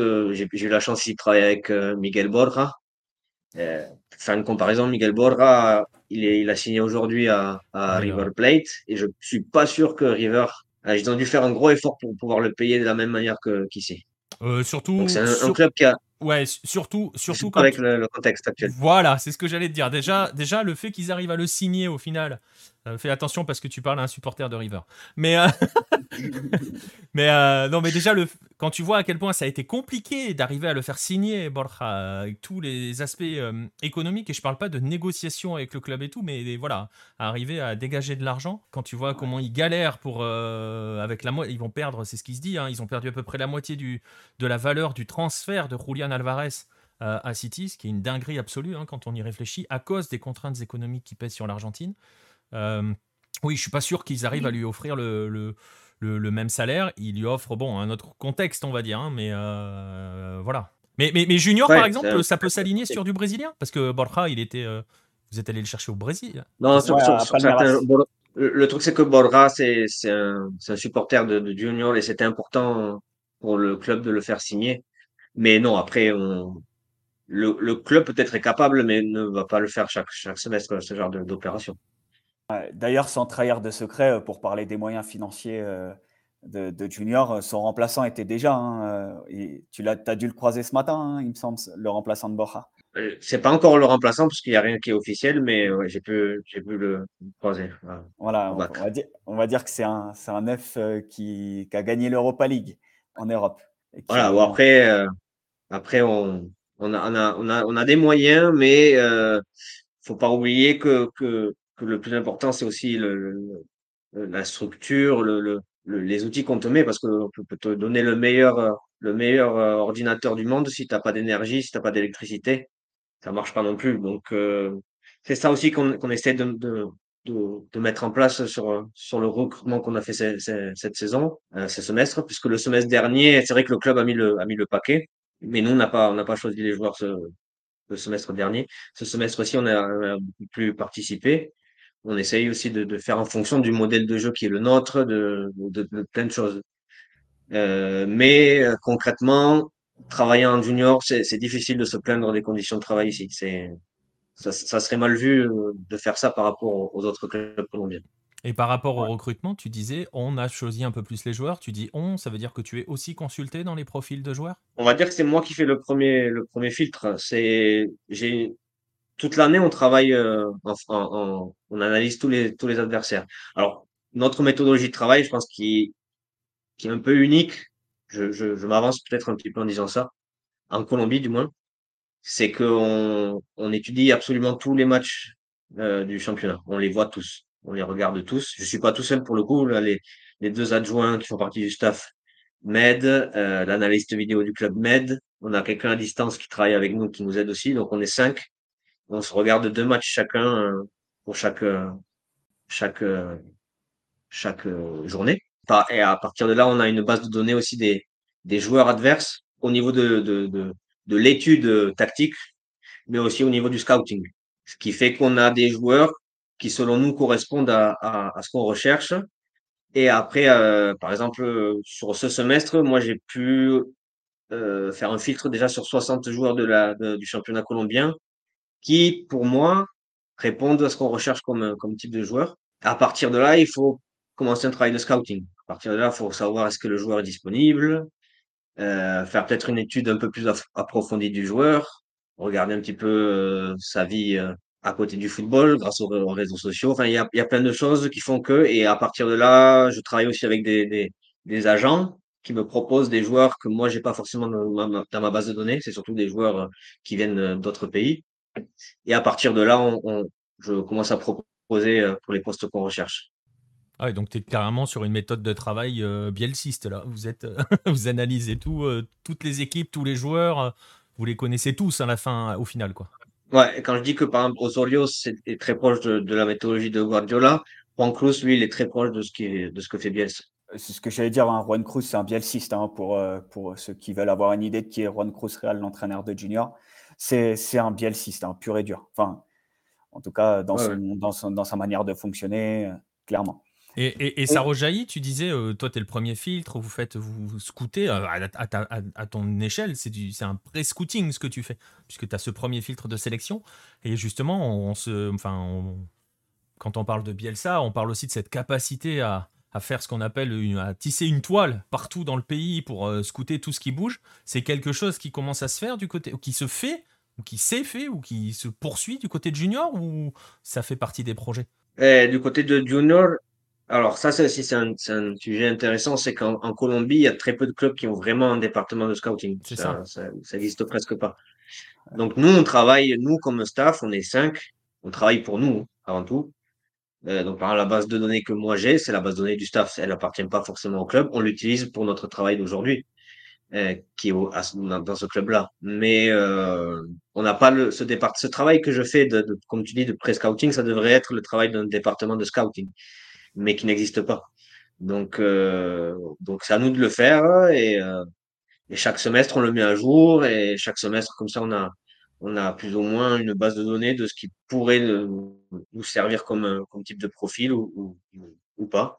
Et pour parler des, des, départements de scouting, euh, c'est très, par exemple, à l'Amérique comme à Junior, pour recruter des jeunes, c'est sur base de, d'appel. En gros, il y a une journée porte ouverte et ils peuvent venir entre 1000 et 3000 jeunes sur une semaine. Et à partir de là, se fait, se fait des observations à laquelle moi, j'ai jamais, j'ai participé une fois, euh, tout début à, l'Américain, mais après, j'ai plus participé parce que, parce que j'avais pas, j'étais dans l'équipe pro et que ça, ça faisait pas partie de ma, de mon travail.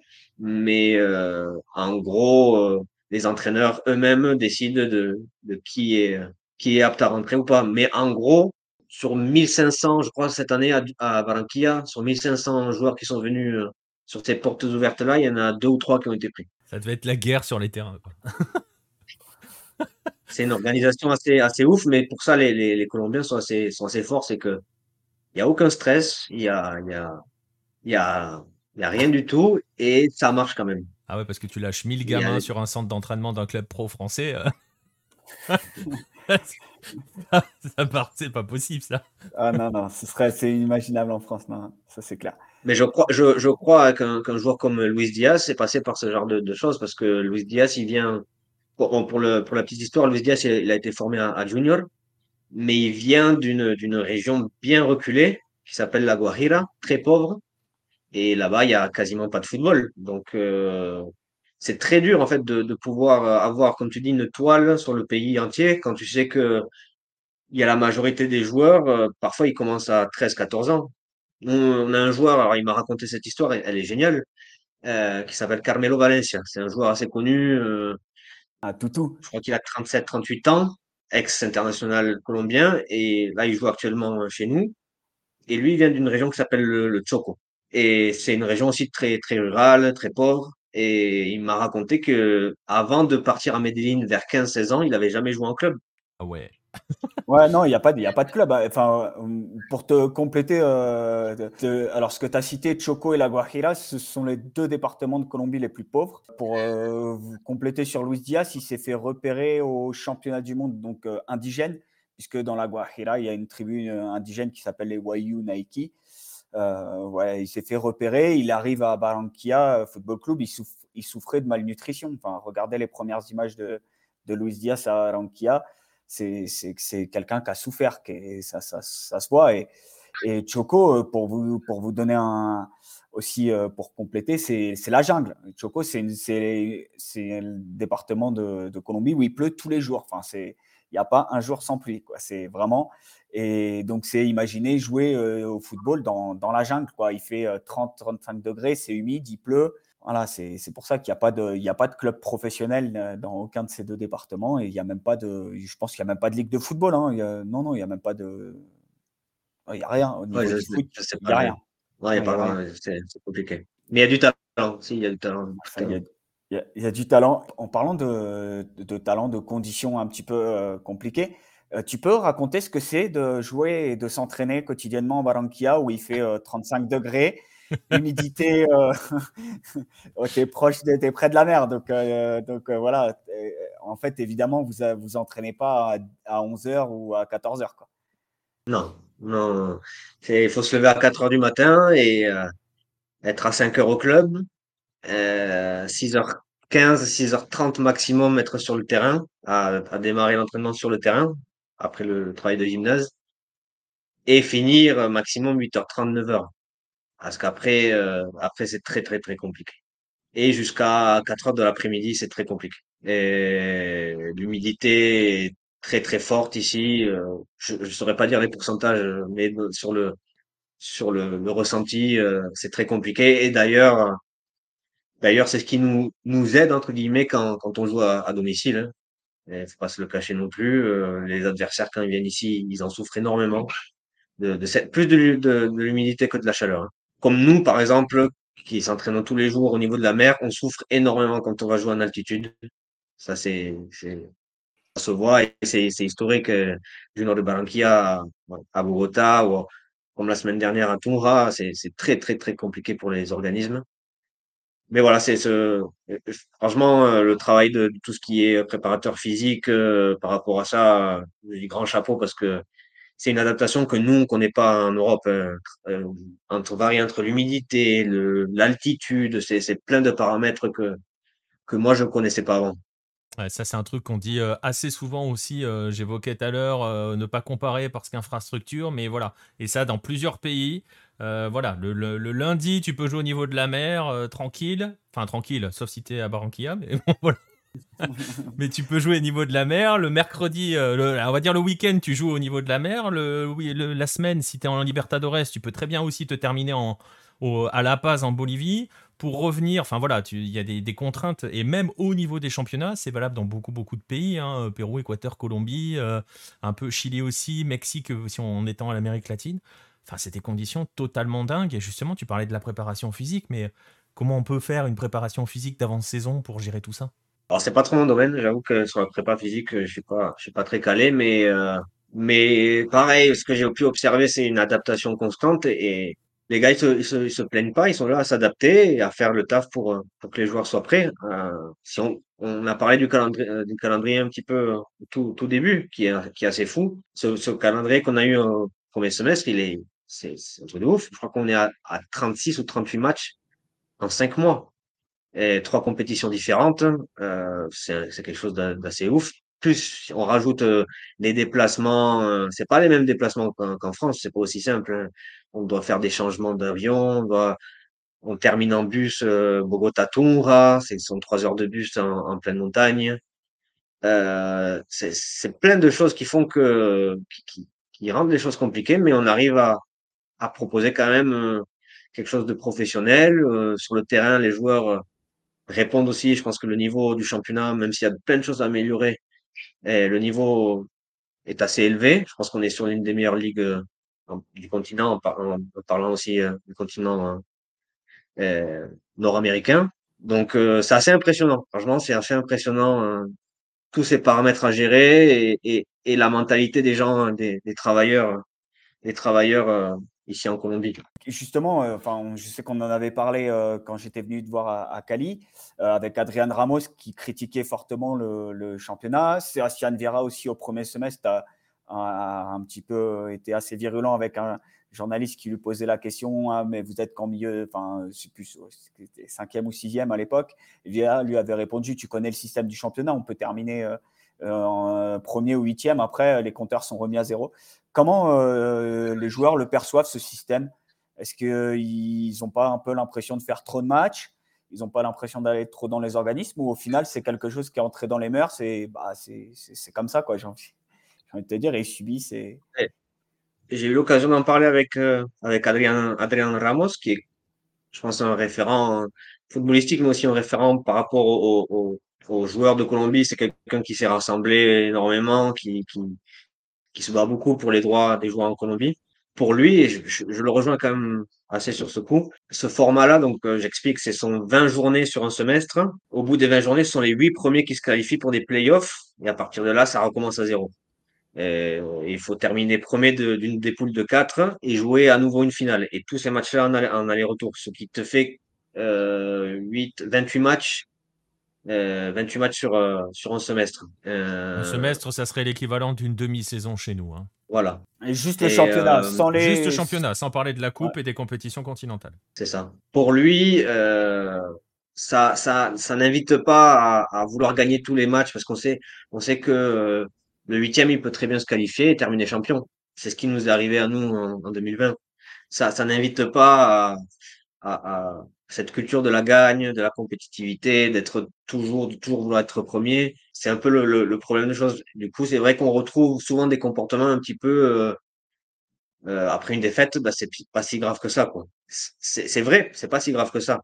Mais après le, le mercredi, quand on va jouer en Copa Libertadores, euh, et qu'on joue contre des Brésiliens ou des Argentins qui, qui, sont habitués à avoir cette dynamique de compétition beaucoup plus corsée, euh, c'est différent. Ouais, c'est une question qui se pose. C'est une question qui se pose aussi parfois au Mexique, enfin souvent au Mexique, hein, puisque c'est pareil, tu as une Liguilla et tout, et en plus ils ont étendu la Liguilla. Euh, où maintenant tu peux finir jusqu'à la 12e place, je crois.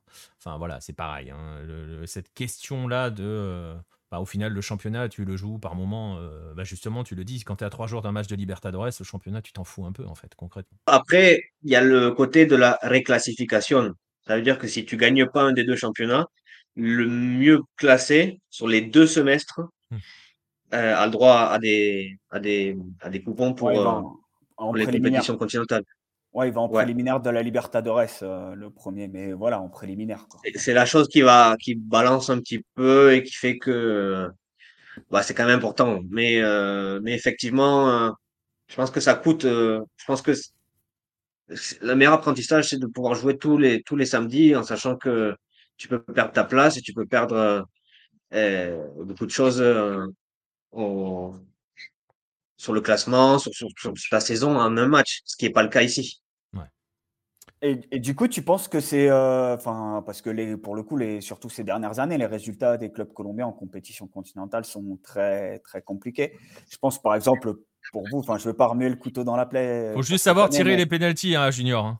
Ouais, c'est un peu ça. mais, mais, euh, mais surtout euh, par rapport à Union où vous les recevez à Balanquilla, vous avez même un nul, vous envoyez en, vous permettez d'être premier du groupe. Et tu penses que c'est quoi justement C'est un manque de fraîcheur physique ou qu'est-ce, que, qu'est-ce qui vous a manqué ce jour-là? Ouais, bon, pour remettre le contexte, on, joue la dernière journée. Je crois qu'on est premier. Hein, ouais, vous êtes premier, mais un nul, un nul, ça vous, ça vous suffisait pour, pour passer. C'est ça. Derrière, il y a, y a, quand même bon Union, c'est, c'est pas très connu de ce que j'ai pu voir cette année. Ils sont en train de faire un gros championnat avec une équipe de jeunes, super intéressant. Avec un Et encore derrière, il y a, y a Fluminense, y a, qui était le favori du groupe. Fluminense finalement, donc on joue cette petite finale en gros avec, avec l'Union, euh, en sachant que si on fait match nul aussi, il y a Fluminense qui, s'ils gagnent de, de 10 buts d'écart ou 9 buts d'écart, ils peuvent passer. Et c'est ce qui est arrivé. Ils ont gagné 10 à 1 contre Ils ont gagné 10 à 1, ouais. Ah ouais, 10 à 1, ouais. Donc nous, en plus sur ce moment, à ce moment-là de, de, la saison, on est, euh, on est, on est bien. On a des bons résultats. Et hormis en championnat sur les deux dernières euh, journées où on met les remplaçants et, et ça, ça prend pas. Mais euh, sincèrement, j'ai revu le match. pour te dire la vérité, je l'ai revu trois ou quatre fois. Je l'ai revu trois fois entièrement parce qu'on a travaillé énormément sur ce match pour comprendre et, euh, et on comprend toujours pas. Euh, on a 70% de possession. Je crois qu'on fait une vingtaine de centres euh, dans, dans la surface de réparation. Je crois qu'en tout, on est à 17 tirs et eux, ils sont à 5 tirs. Ils en mettent 4 ce que, ce que, ce que nous, on s'est dit, c'est peut-être des excuses, c'est peut-être euh, plein de choses, mais c'est le genre de match qui arrive tous les 50 ans. Parce que le, on regarde encore les contre On se prend quatre buts en gros sur quatre contre-attaques. Et on n'est pas en infériorité numérique. Ça veut dire qu'au départ de l'action, on, est bien placé. On, a les bonnes vigilances défensives. Euh, mais après, euh, il y a des buts. je me dis comment, comment ça peut rentrer. Le premier but, il doit jamais rentrer. C'est un, un, c'est un, un but. Ouais, sur un, sur, un, sur un centre qui est dévié et qui lobe, qui lobe le gardien et qui va toucher juste le deuxième poteau. Enfin, on se demande même si le ballon n'est pas sorti euh, en, en, corner. Le but de Alves, qui est un ancien joueur de junior, de 30 mètres, il en a, il en a jamais mis un comme ça avec le club. Euh, Bon, il y a, y a, plein de, il y a plein de choses que, qui sont difficiles à, à contrôler. Le penalty qu'on rate, euh, Borra, il arrive à ce moment-là, il a 100% de réussite sur penalty. C'est le premier et le seul qui rate de, de la saison. Parce que s'il le met, on égalise. Si je dis pas de bêtises dans l'ordre chronologique. Il me semble, ouais, ouais, il me semble qu'il y avait un 0 euh, à, à, ce moment-là. Ouais.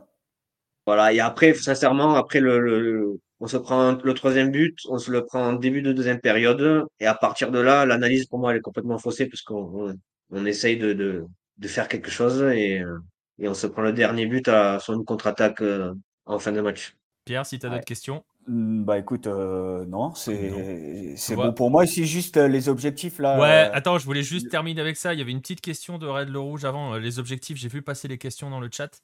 Une dernière question par rapport à ton boulot d'analyste. Euh, Red Rouge, il voudrait juste savoir si euh, tu fais du spécifique à chaque joueur de, pour chaque joueur de l'équipe. Euh, oui, si tu fais du spécifique pour chaque joueur de l'équipe. Ouais. Ah, pour faire simple, nous, on travaille sur l'aspect collectif, on travaille sur notre jeu, on travaille sur le jeu du rival. Et sur l'aspect micro, sur l'individuel, on fait exactement la même chose sur nous-mêmes et sur les, rivaux. C'est-à-dire que quand on étudie un rival, on a l'analyse globale euh, de tous les moments de jeu du, rival, que ce soit sur coup de pied arrêté, mais sur, euh, euh, sur le jeu aussi, le jeu ouvert, on va dire. Et la même chose sur la partie individuelle, c'est-à-dire que tous nos joueurs reçoivent un, petit un, compact vidéo de l'adversaire qu'ils pourraient avoir dans la même zone de jeu. Parfois, on se trompe. parfois on est, on, est bon, mais en gros, ils reçoivent un ou deux joueurs dans la semaine, comme ça ils peuvent regarder un petit peu. Et sur notre propre jeu, effectivement, on fait une analyse après les matchs de tous nos joueurs, ce qu'ils ont fait individuellement. Et il y a, soit ça se transforme après en session, session individuelle, soit dans tous les cas, on a un suivi, on a un suivi individuel qui est fait tout au long de, l'année. Vous avez le matos, j'imagine, les trucs GPS et tout et tout, vous avez tout ça là? Alors là, moi, je te parlais de la partie technico-tactique, et en plus de ça, effectivement, il y a la partie physique avec les GPS. Ouais. Mais ça, c'est pas mon, c'est pas mon domaine.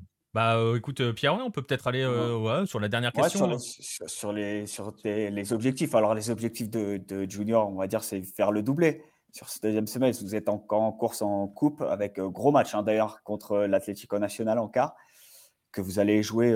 vous allez du coup, c'est la semaine prochaine l'aller, il me semble. Le 17, le 17 le 20. Je sais plus. Parce qu'on joue contre eux mercredi en championnat. vous en championnat, vous allez jouer trois fois en l'espace de, de, trois semaines. Quoi. Ça, c'est assez bizarre. Et donc, l'objectif, ça va être euh, clairement Coupe Championnat là, sur ce deuxième semestre. Euh, dans, dans un club comme ça, on a, on a l'obligation de, de, devoir dire et de devoir faire en sorte de, de, gagner le championnat.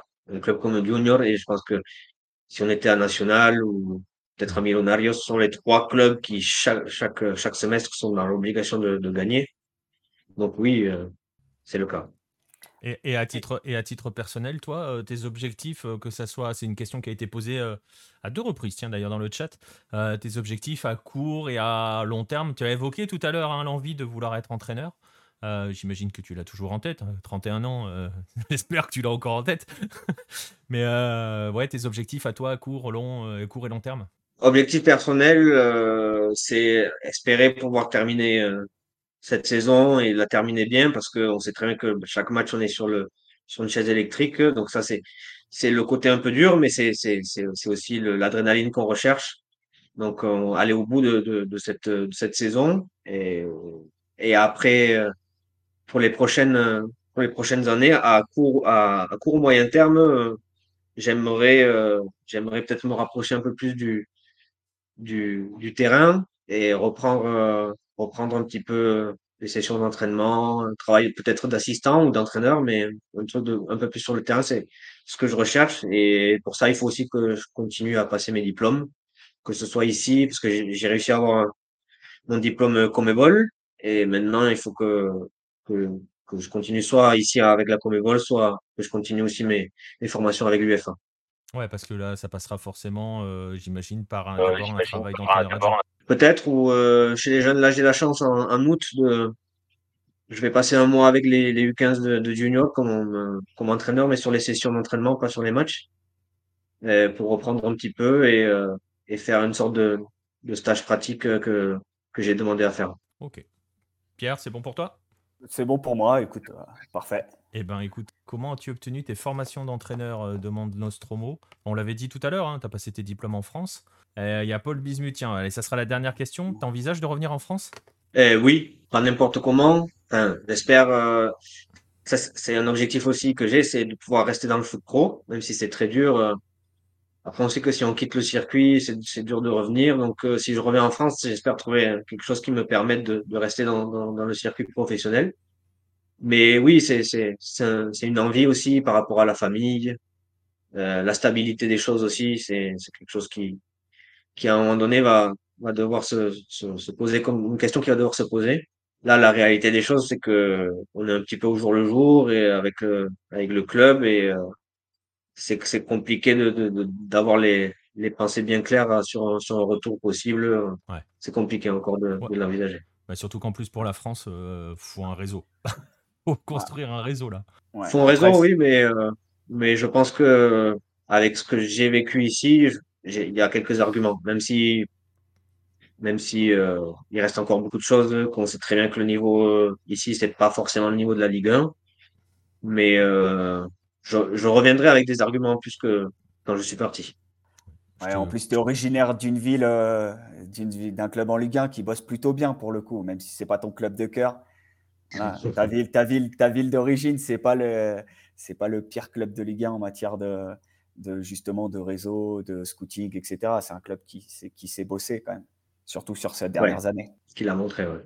Voilà, Toulousain, on précise pour. Ah, ils ont reconnu l'accent quand même. ah. Je l'ai pas encore perdu. Ah, Ou je l'ai retrouvé. Je l'ai même retrouvé parce que je l'avais perdu quand j'étais sur l'île. ouais, mais parce que ouais, ouais ça, ça me surprend pas. T'as pris un peu l'accent du Nord, non Quand même pas. Non, non. Quand j'étais dans le Nord, ouais. Ah ouais? Quand j'étais dans le Nord. Je parlais un peu comme Pierre. Hein. Euh, bah, voilà. Tu vois, il est sympa, il veut t'envoyer à Toulouse. Moi, je vais pas t'envoyer dans mon club de cœur hein, parce qu'il est bientôt mort. Hein, donc euh, voilà. donc, euh, on vit ces derniers, ces derniers soupirs. C'est super, c'est génial. Bref, en tout cas, je vois dans le chat Paul qui te souhaite bah, beaucoup, de, beaucoup de courage, beaucoup de force. Eh ben, c'est ce qu'on va te souhaiter aussi, hein, Bastien. On va continuer évidemment à te suivre. On va te remercier d'avoir passé cette, presque 7 heures et demie avec nous, c'est énorme. Et puis, bah, on va te souhaiter, on va te souhaiter un nouveau titre, cette fois devant le, avec du public et tout, pour bien, bien pouvoir le célébrer avec Junior. Ouais, merci beaucoup, merci pour, pour l'invitation, pour la mise en lumière aussi de, de ce qu'est le football colombien, parce que ça fait toujours plaisir de savoir qu'il y a des, il y a des espaces où on puisse montrer que que les Français qui travaillent à l'étranger, on fait aussi, on essaye de faire le, mieux possible et qu'on n'est pas forcément euh, moins, on n'est pas moins, moins que les autres. Donc ça fait plaisir. Merci beaucoup. on est là, on est là pour euh, défendre le foot colombien. Le gars qui est en dessous de moi là à l'image, il... il passe son temps à rager dessus, mais il est là pour le défendre son foot colombien. Sauf quand il se fait taper par le Chili en Copa América. Bref, voilà, c'était la petite, le dernier tacle. en tout cas, merci beaucoup, euh, Bastien. Et puis, bah, écoute, à, très très vite, hein, euh, euh, que ça soit sur Hello ou dans, dans, sur, les, sur les, les, lignes du palmarès de Junior de Barranquilla. Merci beaucoup, Bastien. merci à vous. Ciao. Merci à toi. Merci pour l'invitation. Avec plaisir. On va enchaîner, on va passer, eh ben, on va passer aux news de la semaine.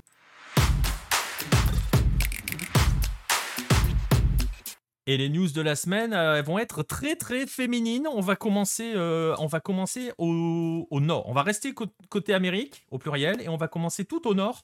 Euh, avant d'évoquer la, Copa América, on va évoquer son équivalent nord-américaine. Alors elle, elle n'a pas le droit de s'appeler Gold Cup féminine. Hein. Elle s'appelle CONCACAF Women Championship, qui est comme l'Euro, comme la Copa América qualificatif pour la prochaine Coupe du Monde qui a lieu l'année prochaine en Australie et en Nouvelle-Zélande. Donc voilà, on est dans un été très très riche pour, le, pour, pour, les filles, hein, pour les féminines, parce qu'elles sont en train de jouer leur place pour, euh, la prochaine euh, la prochaine Coupe du Monde. Ce, ce championship se joue euh, au Mexique et je vous mets une photo qui illustre parfaitement la situation du football mexicain. J'en rigole, mais c'est assez triste euh, parce que voilà, on est, euh, on est à une journée de la fin de la phase de groupe. Donc en gros, là, on va avoir défini qui va aller à la Coupe du Monde et qui n'ira pas concrètement, puisqu'après il y a le tour final pour savoir qui va gagner le tournoi. Je ne vais pas dire que c'est anecdotique, mais pas loin, parce que dans l'objectif de se qualifier pour, pour la Coupe du Monde, bah voilà, euh, cette compétition, je le disais, se joue au Mexique. Euh, et euh, tout simplement, le Mexique est quasiment éliminé à la veille de la dernière journée. Le Mexique était dans, dans, un groupe avec Haïti, la Jamaïque et les États-Unis. Le Mexique a perdu contre la Jamaïque. Le Mexique a perdu contre Haïti et assez lourdement, 3-0. Et va devoir jouer sa qualification sur un miracle, hein, ils lui font un miracle. Euh, sur la dernière journée, il faudra battre les États-Unis qui, elles, sont déjà qualifiées. Les États-Unis, on le rappelle, elles sont juste double championnes du monde en titre. Hein, euh, c'est juste un petit détail. Euh, quand on connaît en plus la, la, lutte entre Mexique et États-Unis, on imagine que les Américaines vont pas faciliter la tâche. Mais surtout, la qualif potentielle du Mexique, ça serait pour le barrage intercontinental. Donc, et pour aller prendre ce barrage, il va falloir doubler la Jamaïque. Et donc, il faudrait que la Jamaïque s'incline face à Haïti, puisqu'il y a Haïti-Jamaïque, et euh, le vainqueur de ce match-là sera directement qualifié, sauf s'il y a match nul, et dans ces cas-là, c'est Haïti. Mais si la Jamaïque s'impose, la Jamaïque ira à la Coupe du Monde, et ce sera Haïti qui sera en barrage, parce que le Mexique, ou alors il faut que le Mexique atomise les États-Unis, ou que Haïti prenne un carton, enfin voilà, c'est très compliqué. C'est compliqué donc pour le Mexique. Dans l'autre groupe, les qualifiés, Costa Rica, et Canada. Euh, pas une surprise non plus pour, de, voir, de voir les Canadiennes. On rappelle juste qu'elles sont championnes olympiques en titre. Hein. Voilà, c'est un petit. Là aussi, c'est un petit détail, même si elles ont moins l'habitude de briller. Euh, et euh, le Costa Rica qui a décroché sa deuxième place en Coupe du Monde après, après celle de 2015. ça sera la deuxième fois de l'histoire que le Costa Rica ira à la Coupe du Monde féminine. je le disais l'année prochaine, Australie et Nouvelle-Zélande Dernier petit point par rapport au, Mexique, ça pique un petit peu hein, de manière générale le football mexicain. Euh, c'est pas foufou chez les hommes, c'est pas foufou chez les filles. On rappelle que chez les garçons, le Mexique va co-organiser la prochaine Coupe du Monde en 2026, enfin la prochaine, une fois que le Qatar sera passé, euh, celle de 2026. Et chez les filles, euh, le Mexique, c'est pas encore officiel, mais le Mexique euh, devrait être candidat à l'organisation de la Coupe du Monde féminine 2027. ils ont jusqu'à la fin du mois de juillet pour envoyer les dossiers. Il y a déjà plusieurs autres concurrents, voilà, des concurrents. Mais disons que voilà, tout cela dresse un panorama un petit peu inquiétant euh, pour, euh, pour le Mexique. Les derniers matchs des deux groupes se jouent bah, là, dans la foulée de cette émission. Euh, ça, je crois que ça, ça démarre dans, dans une demi-heure même. Il va falloir qu'on fasse vite, Pierre. ça, démarre dans une demi-heure. Bah, ça, c'est pour le Nord. Donc... Pardon, ouais, juste pour compléter sur le Mexique, là où c'est compliqué, c'est c'est surtout que la Liga MX oui, est ah quand même un gros, gros, gros championnat. Et ils ont fait venir, il y a quelques Colombiennes notamment, euh, on en a beaucoup parlé parce que voilà, il y a des joueuses qui sont arrivées au Mexique, mais voilà, c'est pas rien. La Liga, la Liga MX féminine, c'est pas, c'est pas rien. C'est un vrai championnat développé. Donc, euh, c'est d'autant plus une surprise de voir le Mexique quasiment éliminé. Ouais, et tu fais bien de le préciser parce que pour tout dire, je l'avais mis sur mes notes, hein, que la Liga MX était, euh, était probablement le championnat le mieux organisé de la zone. Enfin, oui, si, le championnat, la Liga MX fonctionne bien, la Liga MX féminine, attire du monde. Euh, et, l'autre problème, euh, je ne l'ai peut-être pas bien dit, mais cette compétition, là, la CONCACAF euh, Women Championship, est organisée au Mexique. Ça se joue à Monterrey. Donc ça pique d'autant plus. Voilà. Bref, ça c'est le nord. On va s'intéresser au sud. On va faire un petit point justement sur le sud. Pierre, eh bien justement, Copa América, on a joué la première journée. On en retient quoi de cette première journée? Alors sur le, on va commencer sur le terrain. On ouais, on va rester, on va, on va commencer sur le terrain. On ira, on ira voir d'autres choses juste après. Ouais, sur le terrain, pas de grande surprise, hein, euh, puisque dans le, dans le premier groupe, l'Équateur a facilement, largement dominé la Bolivie 6-1. Euh, franchement, il n'y avait pas match entre les deux. Il y avait déjà 3-0 à la mi-temps. Euh, voilà, il n'y a pas de, pas de surprise. Et la Colombie a rentré, c'était un peu poussif hein, vendredi soir contre le Paraguay. Euh, bon, ils ont globalement maîtrisé, euh, maîtrisé le match, mais euh, victoire 4-2. C'était, assez poussif. Enfin, l'essentiel est, là quand même, mine de rien. Et dans l'autre groupe, voilà, il n'y a pas de surprise. Hein. Il y avait un Brésil-Argentine qui semblait alléchant sur le papier, mais, mais il y a vraiment trois mondes d'écart entre le, Brésil et, les autres sélections. Voilà, il n'y a, pas, a, pas eu, il a pas eu de match non plus. Hein. Le Brésil a facilement, facilement disposé de l'Argentine. Et le match qui était certainement le plus ouvert, le, Uruguay-Venezuela, euh, voilà, qui a vu la victoire des Vénézuéliennes. Euh, magnifique coup franc qu'on aura l'occasion de revoir tout à l'heure. Donc, euh, pas, de, pas de grosse surprise. La deuxième journée commence là, dans 20 minutes. Hein, Pareil, on va se dépêcher, messieurs, dames. On va, se, on va se dépêcher avec un, un Paraguay-Chili dans, le groupe, dans le groupe A et un Colombie-Bolivie ce soir. Une deuxième victoire pour la Colombie qui pourrait faire aller rapprocher encore un petit peu plus des demi-finales. Et, euh, demain, il y a, y a Uruguay-Brésil et j'ai perdu l'autre match chez Pérou. Euh, ça doit être Pérou, Pérou-Argentine, je crois. Et, juste euh, dernier petit point, tu parlais de. On en a déjà parlé la semaine dernière hein, de l'ultra domination du Brésil. On va noter que, que Bias Anerato a inscrit le 700e but de l'histoire de la Copa América féminine. Je vous mets l'illustration parce que c'est l'illustration qu'a partagé la Code Mebol. Elle a voulu mettre le nombre de buts inscrits par chacune des sélections. Bon, elle en a oublié quelques-unes, on va pas le dire. Il en manque quelques-unes sur l'infographie. Bref, et vous voyez hein, tout de suite, euh, Brésil, ils ont mis 252 des 700 buts. Euh, voilà, c'est deux, deux fois et demi presque plus que le, son poursuivant direct, l'Argentine. Euh, voilà, il y a non, mais il n'y a, pas, y a, pas photo. Possible, non, il n'y a pas de comparaison, il n'y a pas photo. Et franchement, peut-être sur un match, tu te dis sur la finale, pourquoi pas si c'est Colombie-Brésil ou sur la demi. Mais sinon, ça semble très très compliqué de, que cette Copa échappe encore au Brésil. Alors là, on parlait de football, Pierre. On va être obligé, malheureusement, hein, de ne pas parler que de football parce que euh, bah parce qu'il y a eu une image forte en ce début de compétition et elle est venue justement des joueuses colombiennes. Exactement, ouais. Si, alors si vous n'avez pas vu, c'est euh, pendant l'hymne national, euh, les joueuses ont, ont, levé tout simplement, alors comme ça, les deux, les deux points. Et hum, pourquoi, me direz-vous? Voilà, tu affiches l'image, c'est mieux.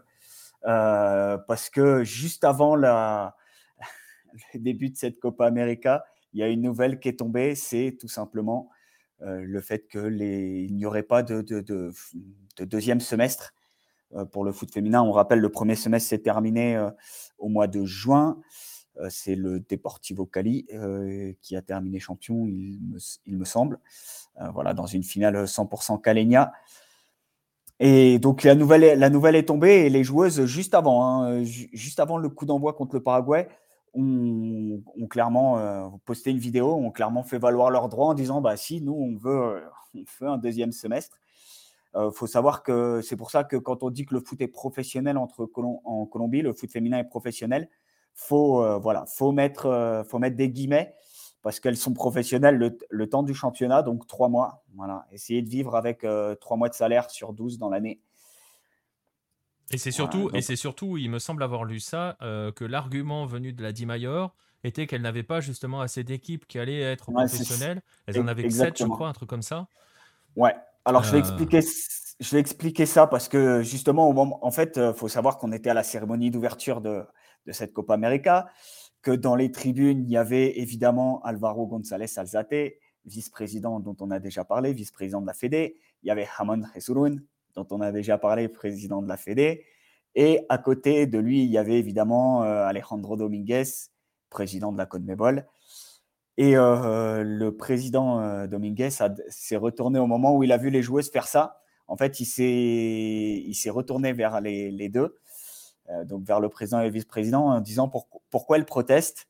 Et, euh, et donc, euh, a expliqué la situation et Alejandro Dominguez a clairement fait pression pour qu'il y ait un, un, deuxième semestre. En fait, il leur a dit voilà, vous débrouillez comme vous voulez. S'il faut de l'argent, vous, vous, me le dites, je vous en envoie, mais vous organisez un deuxième semestre du foot féminin. Et donc, ce qui s'est passé, c'est que la, la Fédé a plus ou moins dit ouais, mais mais regardez, nous, euh, OK, on veut bien le faire, mais regardez, il n'y a pas assez d'équipes. Ils ont fait un peu en catimini. Et il y avait effectivement que sept équipes qui étaient prêtes et qui avaient déjà aligné une équipe, euh, une équipe compétitive.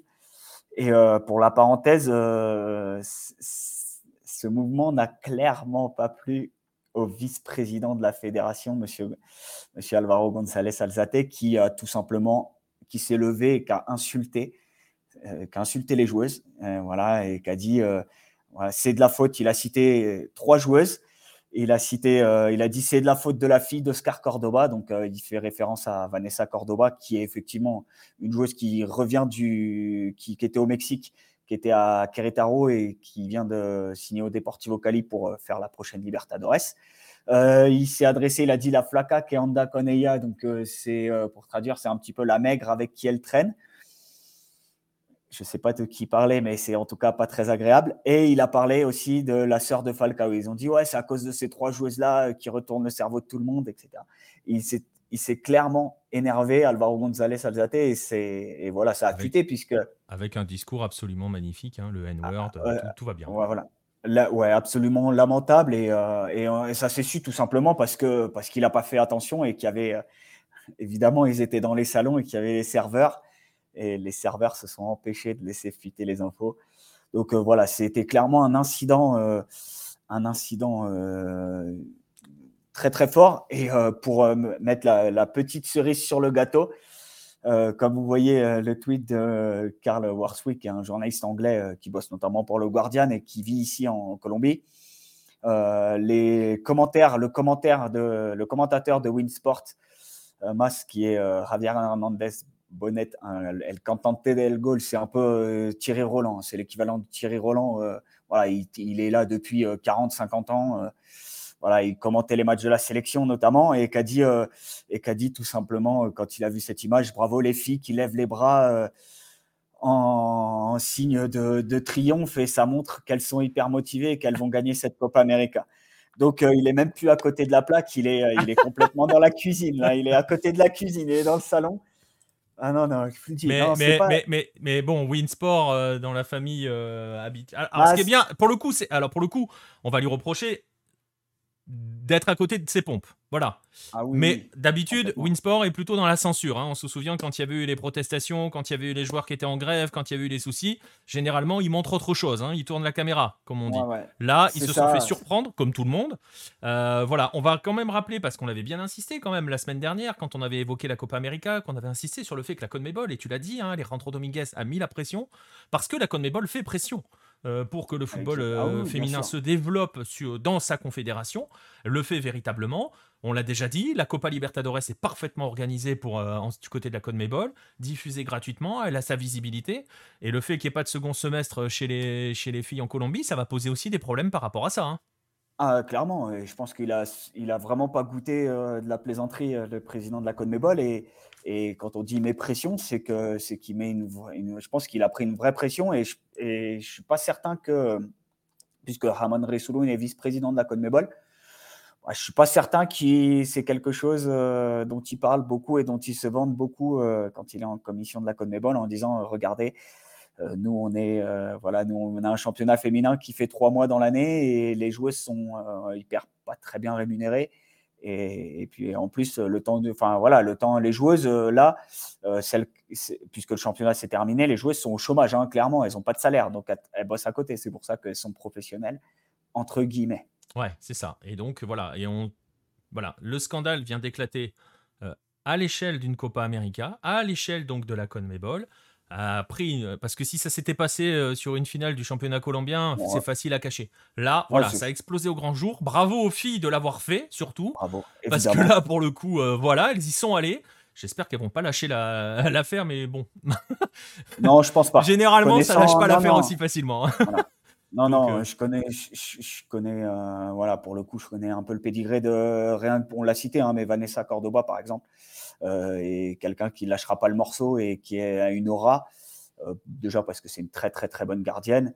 Et, euh, voilà, elle, est, complètement déterminée, elle ira au bout et il n'y a, pas, a pas de raison que, que, que les filles lâchent, lâchent le morceau, ça c'est clair. Eh ben voilà, en tout cas, euh, on va suivre à la suite de cette Copa Américaine. On va voir justement tout à l'heure s'il y a d'autres gestes de la part des filles. Ça va être intéressant à suivre. Ça va être une des choses à observer aussi parce que c'est un combat qu'elles doivent mener et qu'on espère elles gagneront.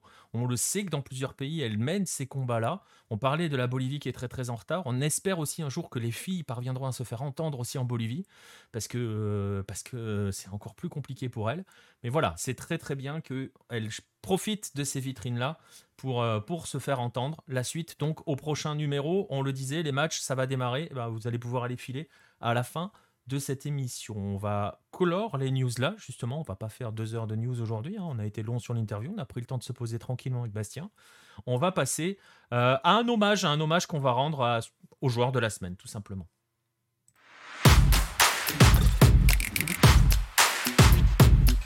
Et ce joueur de la semaine, c'est Federico Chavez Guedes, que l'on connaît tous et que vous connaissez forcément en France euh, sous son euh, nom de joueur, Fred, tout simplement, idole absolue de Marcelin Chamois. Voilà, fallait que je la place, voilà, là. Et, voilà, et on accueille, on a, on accueille non, Marcelin Chamois pour, pour nous parler de Fred et faire son hommage. Euh, ah, Fred qui, bah, qui a juste fait ses, ses adieux au football professionnel. Euh, ce week-end, euh, ce week-end, c'était même euh, hier hein, concrètement, c'était face à Seara. Pour avoir vu le match en direct, franchement, c'était magnifique. Hein. Il a vécu, il avait, il s'est, fait plaisir tout le match. Il a commencé sur le banc. on l'a vu chanter, on l'a vu, on l'a vu célébrer avec, avec, avec les supporters et tout. Il y a eu un tifo absolument magnifique. Je vous le montre au, coup d'envoi. Alors Fred est sur le bord du terrain et il va y avoir ce fameux tifo avec avec euh, un Fred qui va surgir euh, de la tribune du Maracana. Hein. vous avez euh, forcément reconnu ce stade. voilà, le, Fred, va, frapper hein, concrètement. C'est ce qui est écrit dans la tribune. Et vous allez, on va revenir dessus. Il y a un grand merci. Je crois qu'il y avait écrit Obrigado, il me semble, sur la gauche. J'ai pas fait attention à ce qu'il y avait écrit. et voilà, vous voyez Fred qui surgit. Et justement, hein, j'évoquais Marcelin Chamoin. Je pense que cette image-là, il l'a déteste parce que ça lui rappelle un souvenir, euh, probablement. Euh, ça lui rappelle le souvenir d'un flaflou, un 2012. euh, puisque Fred avait marqué le seul but du match dans ce, euh, dans flaflou. Hein. voilà, le voilà, ce fameux tifo en image arrêtée avec ce geste acrobatique. Mmh, mon petit doigt me dit que vous allez bientôt le revoir dans quelques instants. Voilà, Fred, on peut donner quelques chiffres. Hein, c'est 420 buts en match officiel. Mais c'est surtout qu'avec 158 buts inscrits en championnat, il est le meilleur buteur euh, de, du depuis 2003, euh, depuis le format adopté en 2003. Il est le deuxième meilleur buteur de l'histoire du championnat brésilien, euh, derrière Roberto Dinamite, devant Romario, quand même. quand même, il a été meilleur buteur du championnat en 2012, en 2014, en 2016. Il est le meilleur buteur de l'histoire de la Copa du Brésil, qui a été créé en 2005. Il est le troisième meilleur buteur brésilien de l'histoire de la Copa Libertadores avec 25 buts. Il n'est devancé que par euh, Gabigol et ses 27, qui devrait peut-être aller un peu plus loin, hein. surtout s'il affronte Tolima tous les jours. Euh, et pour toi, Pierre. et, euh, Luisao, qui est un ancien joueur de Vasco et de Sao Paulo, qui lui est à 29. Fred, c'est 40 sélections, 18 buts. C'est deux Coupes du Monde disputées. Une Copa América remportée en 2007 une Coupe des Confs remportée en 2013. Euh, il marque les deux, buts en, deux des trois buts en finale face à l'Espagne, hein, si j'ai bonne mémoire. Il est d'ailleurs co-meilleur buteur de, la compétition. Bref, Fred, c'est une machine à but, hein, tout simplement. Euh, pour rappeler un petit peu son parcours quand même à Fred, même si je pense qu'il est quand même assez connu vu qu'il est passé par la France et par Lyon, euh, Fred, il s'est fait connaître avec ça, avec ce but. Voilà, vous allez peut-être pouvoir compter. Ça dure 3 secondes 14. Euh, c'est le but le plus rapide de l'histoire de la Copinia. Euh, il jouait à l'époque à l'América Minero. Il se fait, euh, voilà, le voilà, du haut de ses. on le reconnaît, hein, on le reconnaît quand même déjà, Fred. avec avec l'América Minero, il s'est fait connaître là. C'est surtout à Cruzeiro, autre club de Belo Horizonte, dans lequel il explose pendant une saison et demie avant justement euh, euh, de, partir en Europe, dans son seul passage européen, hein, concrètement, à Lyon, euh, où il va décrocher trois titres de champion, et puis il va rentrer au Brésil. Hein, on pensait d'ailleurs à ce moment-là qu'il allait revenir à Cruzeiro, qui à l'époque, alors ça c'est l'arme numéro un de ses détracteurs, j'ai même vu Marcelin, ce vil fourbe, retweeter ça ce week-end euh, Fred disait être Cruiserens de cœur. Hein. Euh, finalement, il a signé à Fluminense et c'est là où il va vivre vraiment sa plus belle histoire. Il y passe huit saisons. Il est deux fois champion en 2010 et 2012. 2012, c'est vraiment sa meilleure saison avec, euh, avec Fluminense. il décroche deux Carioca 2012 et 2022. Il est le deuxième meilleur buteur de l'histoire du club. Il a quand même avec 199 buts euh, inscrit en, euh, en euh, alors il faut que je regarde ma fiche, en 375 matchs. Vous avez la radiographie de ces 199 buts si vous voulez les apprendre par cœur. Hein. Il n'y a qu'un seul garçon qui le, qui, le, qui fait mieux que lui et personne n'arrivera à le rebattre, hein. à le battre, pardon, c'est Valdo hein, qui entre 1954 et 1961 a marqué 319 buts à notre, notre temps, une autre époque. Ouais, 319 buts en 403 matchs, si vous voulez le, le détail. Et puis donc forcément, euh, après, euh, après Fluminense, il va faire un petit passage. Euh, et c'est un petit peu la critique. Il va faire un passage à l'Atlético Minero, qui devient alors à l'époque son club de cœur. c'est la fameuse vidéo qui est passée sur les réseaux sociaux ce week-end. avant, il y gagne deux, championnats, deux campeonato, le, un campeonato Minero de 2017. Il revient à Cruzeiro, il y passe deux saisons, il regagne deux championnats euh, minéraux. Et ensuite, il revient donc là, maintenant, terminer sa carrière avec Fluminense. Euh, c'était, euh, c'était donc hier son dernier match. Il a été véritablement célébré comme seul, enfin pas, j'ai pas envie de dire comme seul l'Amérique du Sud sait le faire, mais pas loin. c'est saluer ses idoles parce que Fred reste quand même une des dernières légendes hein, du, du, football local, vraiment. Pour vous montrer un exemple, on a même vu un tweet de Gabigol, hein, je parlais de Gabigol tout à l'heure. Voilà, euh, ennemi entre guillemets hein, euh, du Flamengo qui, euh, a salué son, départ à la retraite en lui disant que ça a été un plaisir de, de, de s'affronter au Maracana, de diviser le Maracana avec toi. voilà, et que ça a été de grands duels et qui sont uniquement rivaux sur le terrain. Euh, voilà, Fred, c'est donc terminé. C'était vraiment très beau. Je vous invite à aller voir un petit peu partout sur YouTube. Fluminense a passé beaucoup, beaucoup de vidéos sur son compte Twitter. Euh, certaines sont assez émouvantes euh, sur la journée de Fred. C'était son dernier match. Il a pris beaucoup, beaucoup de plaisir. Il y a eu de beaux hommages. voilà, c'était parfait. Ça valait. Je pense qu'il fallait lui rendre hommage. Je sais pas si toi t'en gardes un souvenir du passage français de Fred, Pierre. Moi, je t'avoue que c'est Lyon, donc pas trop. Mais... Bah, oui, oui, non, moi non plus. Lyon, c'est pas l'équipe que je porte le plus dans mon cœur. Mais... non, non, après, après, il a été, pour le coup, à Lyon, il faudrait demander à des, vraiment des puristes lyonnais, mais je pense qu'en termes en termes d'attaquants brésiliens, ils ont eu, ils, ont eu Elbert, notamment pour lui qui était. Ah, ils ont eu Sonny Anderson surtout, hein, qui était le premier. Mais on n'est pas dans ce type d'attaquant-là, hein, Fred. C'est vrai que Fred a jamais a pas forcément été l'attaquant le plus spectaculaire ou pas été dans les prototypes d'attaquants qui font entre guillemets rêver côté brésilien. Euh, mais non, non, non, non, pas du tout. Mais au final, incroyable. voilà, efficacité incroyable. Et c'est pour ça, je parlais d'Elbert. Je pense qu'on peut dire qu'Elbert a, alors flop, j'aime pas ce mot-là, mais il a peut-être pas répondu à toutes les attentes. Donc autant ils garderont pas les Lyonnais ne doivent pas garder un souvenir très fort d'Elbert, autant euh, Fred, euh, voilà, Fred, ça doit être, ça, ça, doit leur parler. C'est pas, c'est pas Juninho, mais mais je pense qu'ils ont été plutôt plutôt satisfaits du parcours de Fred. En Europe, il a fait, voilà. Il, il y a eu, disons qu'il y en a d'autres qui s'en sont nettement moins bien sortis que lui. Hein.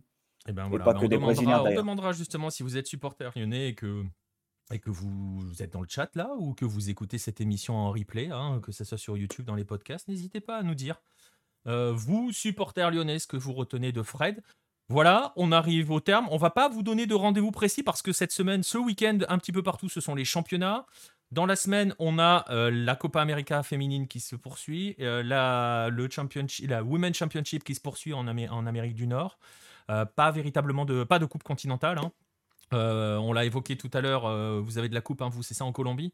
Non, même pas, vous avez des championnats au milieu de semaine, la coupe c'est la semaine prochaine. Donc voilà, beaucoup de matchs de championnat. Voilà, je vous invite à nous suivre sur les différents réseaux pour, euh, pour voir. On verra si on s'organise un live asiatique euh, samedi matin, parce qu'il y a beaucoup de matchs, il y a du multiplex et tout. Il faut que je vois avec Baptiste. Cette semaine, en milieu de semaine, ça va être compliqué d'organiser des matchs parce que les matchs intéressants sont à 4h du matin, donc ça risque d'être un petit peu compliqué, je pense, d'organiser quoi que ce soit. Euh, voilà, suivez-nous, surveillez les Discord, les, les Twitter pour voir si on annonce des lives.